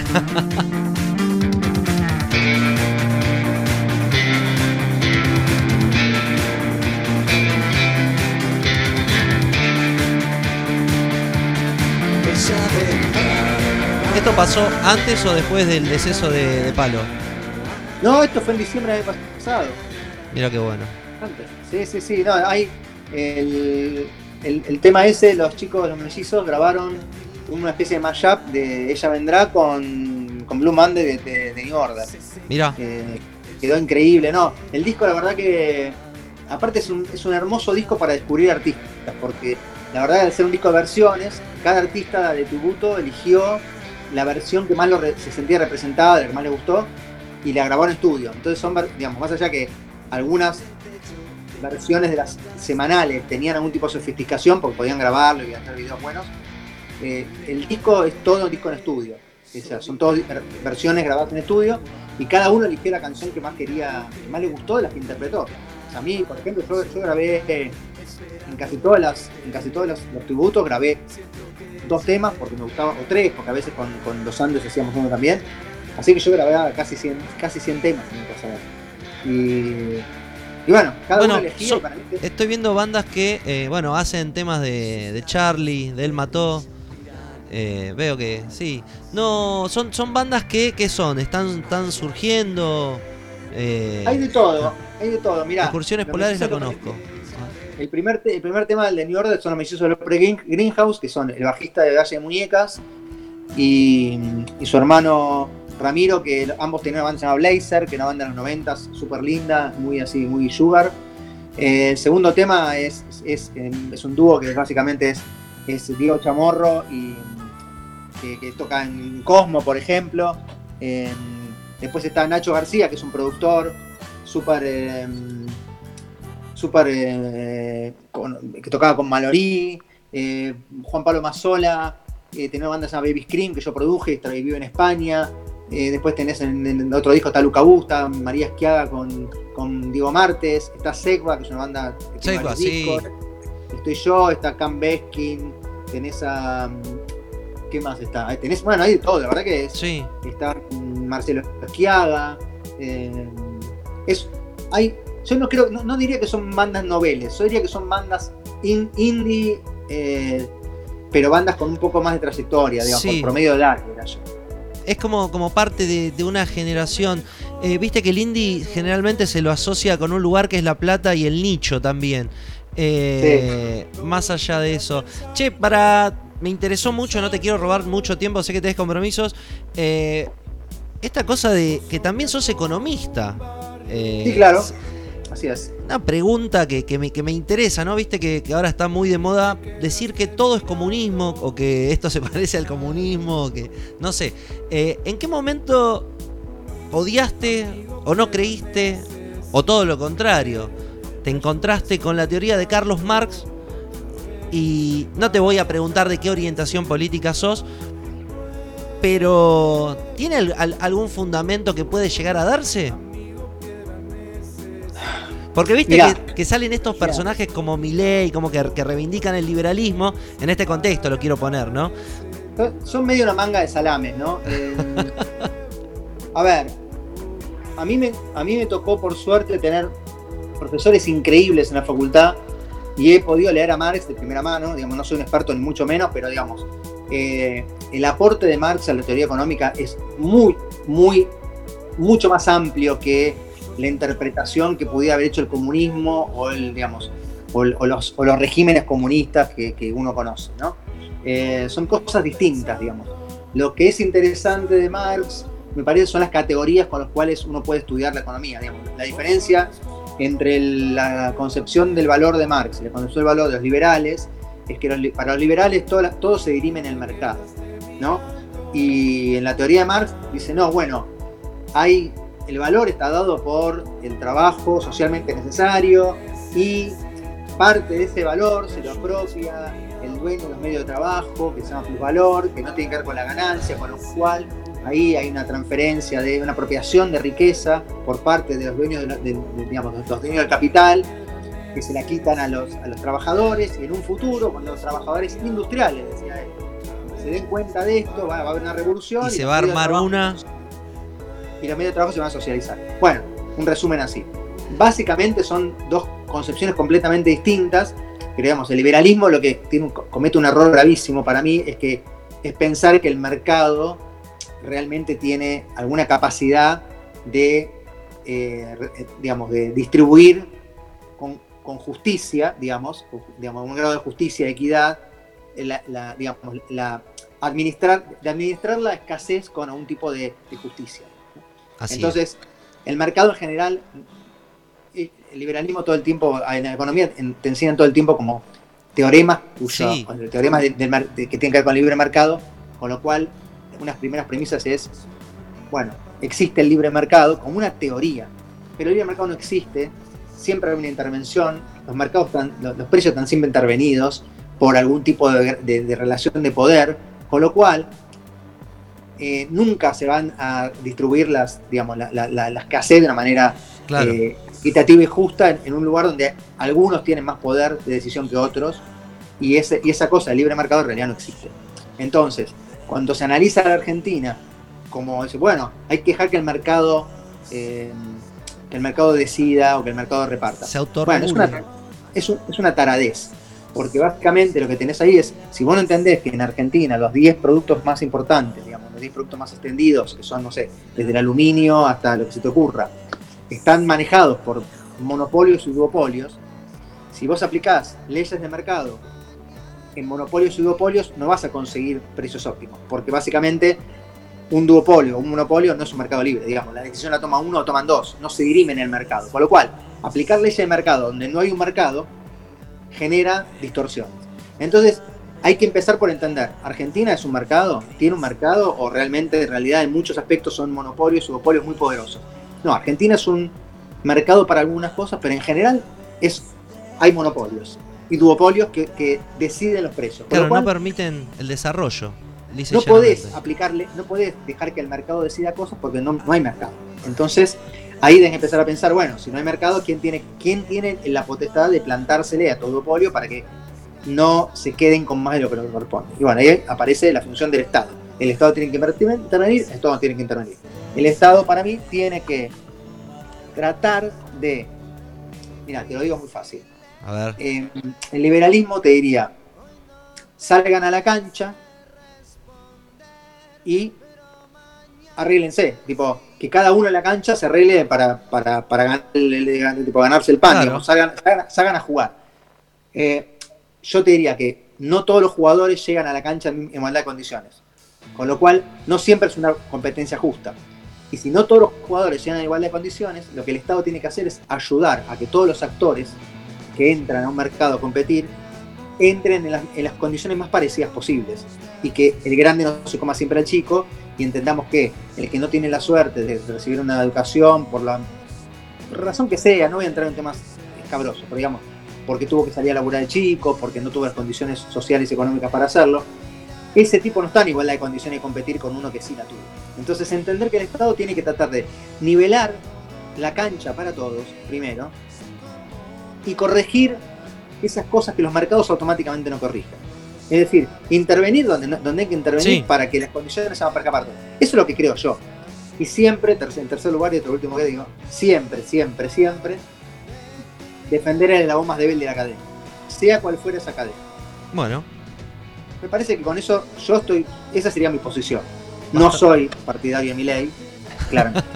no, no, creo que muy, pero sabes que está repiquetea mucho en los jóvenes y eso es lo que asusta en un punto, ¿viste? Porque son tan Sí, porque. Pero es eh, consumo, es consumo irónico igual, ¿eh? No, en gran no, parte. lo- yo te digo, vos tenés, tenés 14, 15, 16 años, aparece un tipo como Milei gritando 3, 4 verdades, pero grullo, y viendo que todos los demás están diciendo pelotudeces también, porque no voy a defender a nadie.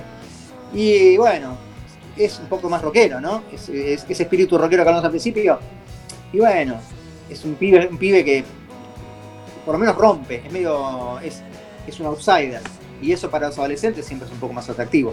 Lo que hay que tratar de entender es que no están, no están eligiendo ir a escuchar a, no sé, a Peter Murphy, ¿entendés? Claro. Diciendo que loco que soy, escucho a Peter Murphy. Pero- no, estás votando, un- estás votando un salame que, que te puede, le puede arruinar la vida a mucha gente.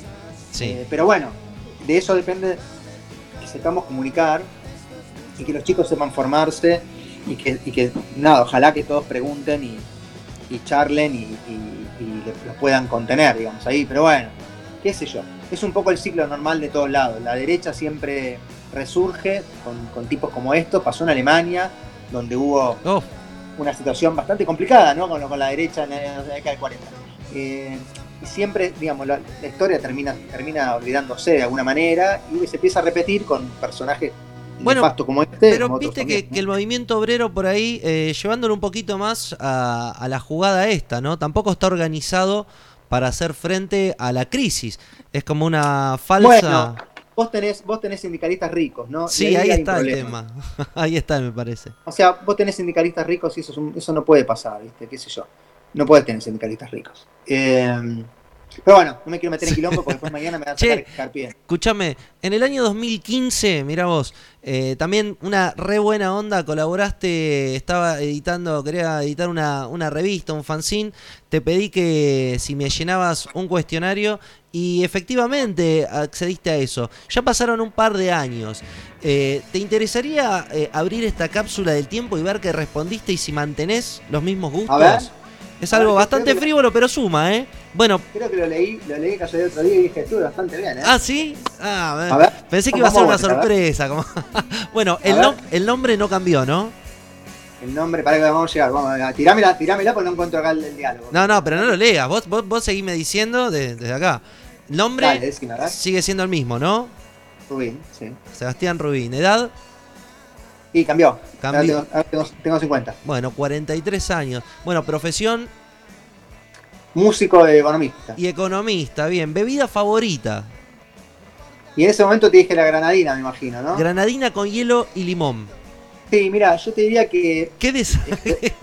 no. me gusta, me gusta, fue un poco irónico, me gustaba, pero te diría que si tengo que elegir una bebida un poquito más sofisticada, yo no bebo alcohol, pero te diría que Ah, mm, estoy muy, ahora, ahora estoy bastante fanatizado con vermú hecho, pero preparado con eh, ginger ale. bueno, mira qué, qué distinción. Eh, bueno, bien, bien. ¿Y qué más? ¿Y qué más tenía? ¿Fuma? No. Una persona no vuelve ¿Fuma? a fumar. No, no, no fumo. ¿Nunca no. fumaste? No. Andas en un ambiente que se fuma mucho. Y hay mucho. Sí, pero cada vez menos, ¿eh? Cada vez menos. Bien. Nombre de las tres películas que jamás se cansa de ver y recomendaría. Y ahí puse Hand Luke, Groundhog Day, Weekend at Bernie's. Sí, perfecto. Seguís manteniendo lo mismo. Totalmente. Nombre tres bandas que le cambiaron la cabeza. Beatles, Vitality in Funk está perfecto. Faltaría Elvis Costello, pero. sí, Elvis Costello. Mira, es una persona que, que no, no sé, no está tan, tan así y formó parte de, de la historia del rock, ¿no? Junto a. Bueno, a- tiene, una disco- tiene una discografía prístina. muy grande, muy grande. sí. Prístina. O sea, pocas veces hay una discografía tan larga que tenga tan pocos huecos. digamos. ¿Sabes que Elvis Costello y Tom Petty son dos músicos que. No sé. Agregame a Tom Petty. me encantan, Petty. me encantan, pero con Heartbreaker, ¿no? Eh, Eh, no, no, el disco solista, el de los dos solistas que hizo, mamita, ¿eh? Sí, sí, sí. Bueno. Full Moon Fever. Sí, vamos con esos cinco. El libro. Libro Breakfast of Champions de Carbone, sin lugar a duda. Bien, bien. El libro que le partió el bocho. Ah, ahí Break- está. Break- Breakfast of Champions. ¿Crees en la autoayuda? Mirá. Eh, creo que la respuesta que te di es muy buena. Y dice, sí, pero no en la autoayuda, entre comillas. No ayudarse uno mismo es una estupidez muy seria. Me parece que sí, está bien. Porque la autoayuda es. Es como que ya sabés, que si vos, vos no vas a cambiar, no sé. Creo que, que todo entra por ahí, ¿no? Pero sí, bueno, mirá. Depende ¿quién- cuán vulnerable como, como estás. decía Roxy, como decía Roxy, si no me ayudo yo mismo, ¿quién me va a ayudar? Claro.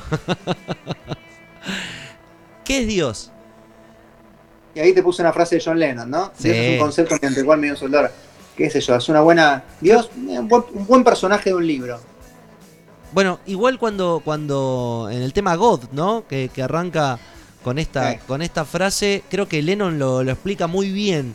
Me parece que, que tanto en el momento en donde él expresa este dolor, eh, no hay una mejor frase para definir años y años de religión. Bueno, el Eh, an- yo te diría que es, un- es- es un muy buen personaje principal de un libro. De varios libros. Che, viste que se está cuestionando un poco la figura de Lennon con esto de- del movimiento de, de, de, bueno, las nuevas reivindicaciones feministas y bueno, Ah. y, y surge esta cuestión de getting better, de tipo celoso. Te diría Eh, una cosa, no rompan la voz. Sí. bien, bien, bien, bien, bien. El Under murió. Ah, sigue de vacaciones esquiando en Cortina de Ampezzo. eh, y tenés que vender entradas para tocar. ¿Capitalismo, comunismo o anarquismo? Anarco, comunismo, capitalista. Eh, me gustó. Bien, eso. bien, bien. Sí. Estos son mis principios, pero si no le gusta, tengo otros. Sí, sí, soy marxista de Groucho. De Groucho, qué grande Groucho Marx, eh. Qué grande. Gracias. Bueno, eh, Gilmores o Waters. Right. Sí, claro. Ya, ya sabemos que no te gustan. Es una pelea. No, me encanta Floyd, eh. Pará, Muy pará, me tonta. encanta. Pink Muy- Floyd Water te diría, te diría Sid Barrett también. Pero bueno, valen todos. Me gusta mucho Pink Floyd. Pero viste que la melomanía de Waters era quizás como, como, un, como, como un dios, tenía que estar en todos lados él. Eh, Sí, sí, sí, se puso un poco megalómeno. Sí, sí, se puso un poquito. Y cómo toca Igual Gilmour, ¿no? Se lo comió un poco el personaje, me parece, a Wat- a Waters este último tiempo. Y bueno, pero es 80, 70, 80, ¿viste? Ahora, leerlo desde ahora es como ver a Bono también, ¿viste? Bono, qué tipo insufrible. Pero en los 80, ¿viste? Cuando apareció YouTube era como, bueno, era así, era todo muy épico, ¿viste? Es así. Bien. Eh, ¿Cuáles serían las últimas palabras que usaría en su epitafio? Chao, gente. No se peleen tanto y traten de pasarla bien y escuchen más a los Everly Brothers. Muy bien. Muchas gracias. Estuvimos con Sebastián Rubín. Seba, te, te agradezco. Gracias a ustedes. En la alquería ya está a partir de mañana en todas las librerías. Así que Vamos a búsquenlo buscarlo. porque está muy divertido el libro, es muy lindo. Formato digital, Formato digital no, no por ahora, pero creo que habría que revisar ahí si lo va a editar digitalmente la gente de Gourmet Musical, que es la editorial donde también pues se pueden comprar el libro. Seba, te agradezco un montonazo. Gracias a ustedes chicos y perdón por el comienzo medio No, escabroso que tuvimos con la conexión. Por favor. Bueno. Qué buena. ¿Qué te pareció, amigo? muy bien. Está bueno escuchar gente que sabe de lo que habla. Genial. Vamos a escuchar un tema de Grand Prix, banda que lideró Seba. Mirá, lo hablaría dos horas más, ¿eh? ¿Cómo pasó el tiempo? Eh, vamos a escuchar. Mira, ya está. Déjame que busco un poquito. Mientras tanto, te voy contando que estamos en punto y aparte. Estamos hablando con Seba Rubín recién.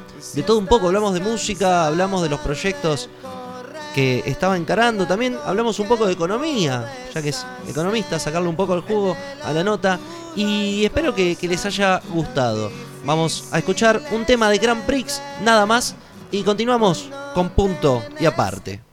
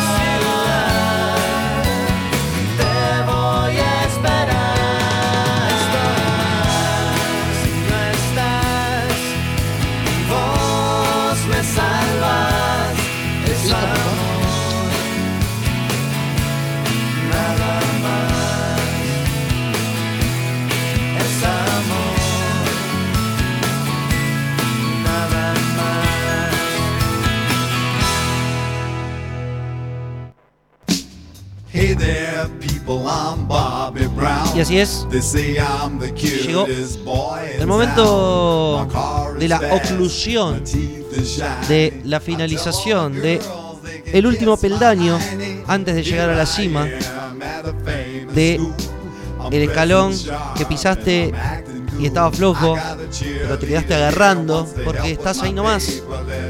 O te tiraste a la playa y se retiró el mar. El, el último escalón del estribo del bondi, ¿viste? Como Ahí. llegando y y querés que se acerque a la vereda, pues estuvo lloviendo, Por- está lleno de agua y no se acerca y te deja lejos. te- me, ac- te- me acordé del mono gatica, no sé por qué. También, viste que te bajaba, decía, no me quiero mojar las patas, que este hijo de- se acerca a la vereda y de puta te dejaba lejos. Tenía que bajarte y mojarte las patas. Llegaba, venía zafando hasta ahí, llegaba a casa con las patas mojadas. Bueno, una de las, de las terribles es en el tren, ¿no? Ir corriendo y resbalarte, no. No hay que correr, no hay que correr. Sí, Si perdés, sí, perdés. sí. Bueno, Bueno, amigo, pero ahora no tiene sentido correr porque el tren es eléctrico, así que Claro. cuando se cierra la puerta se cierra. Fin. pero qué cosa eso de colgarse. Todavía se Uy, sigue. sí. Veía los aviones que se iban, qué terrible, qué imagen terrible. Pero bueno, esas son cosas que no las vamos a. Justo cuando Viste estamos que yendo. lugares peores que en Argentina. Claro. En Argentina se colan el tren, ahí se colan en el avión. O Viste sea, que no es divertido. respetan nada esa gente. Bueno, ¿qué te pareció el programa? ¿Te gustó? Espectacular como siempre, che. Y nos quedamos con secciones afuera, ¿viste? Todo entra. Y es así. Nos quedó todo este pescado sin vender, ahora mañana tenemos que ir al rastro y tirarlo ahí para, para que se lo lleven de carnada de vuelta. Bueno, amigo, nos vemos la semana que viene. Sí, señor. Che, ¿estás haciendo el programa de los libros? No, no. te, te cuento. Ahora mira, ahora salimos del aire y te cuento. Dale, ahora sí. Lo, lo pueden encontrar en espacio 15 centavos. Nos vemos la próxima, amigos. Sí, perdón, che, a la gente no estoy haciendo discurso, estoy hecho un vago, pero ya me voy a poner las pilas. scream and I'll do anything to get ahead. I'll lay awake nights saying thank you, Fred. Oh God, oh God, I'm so fantastic.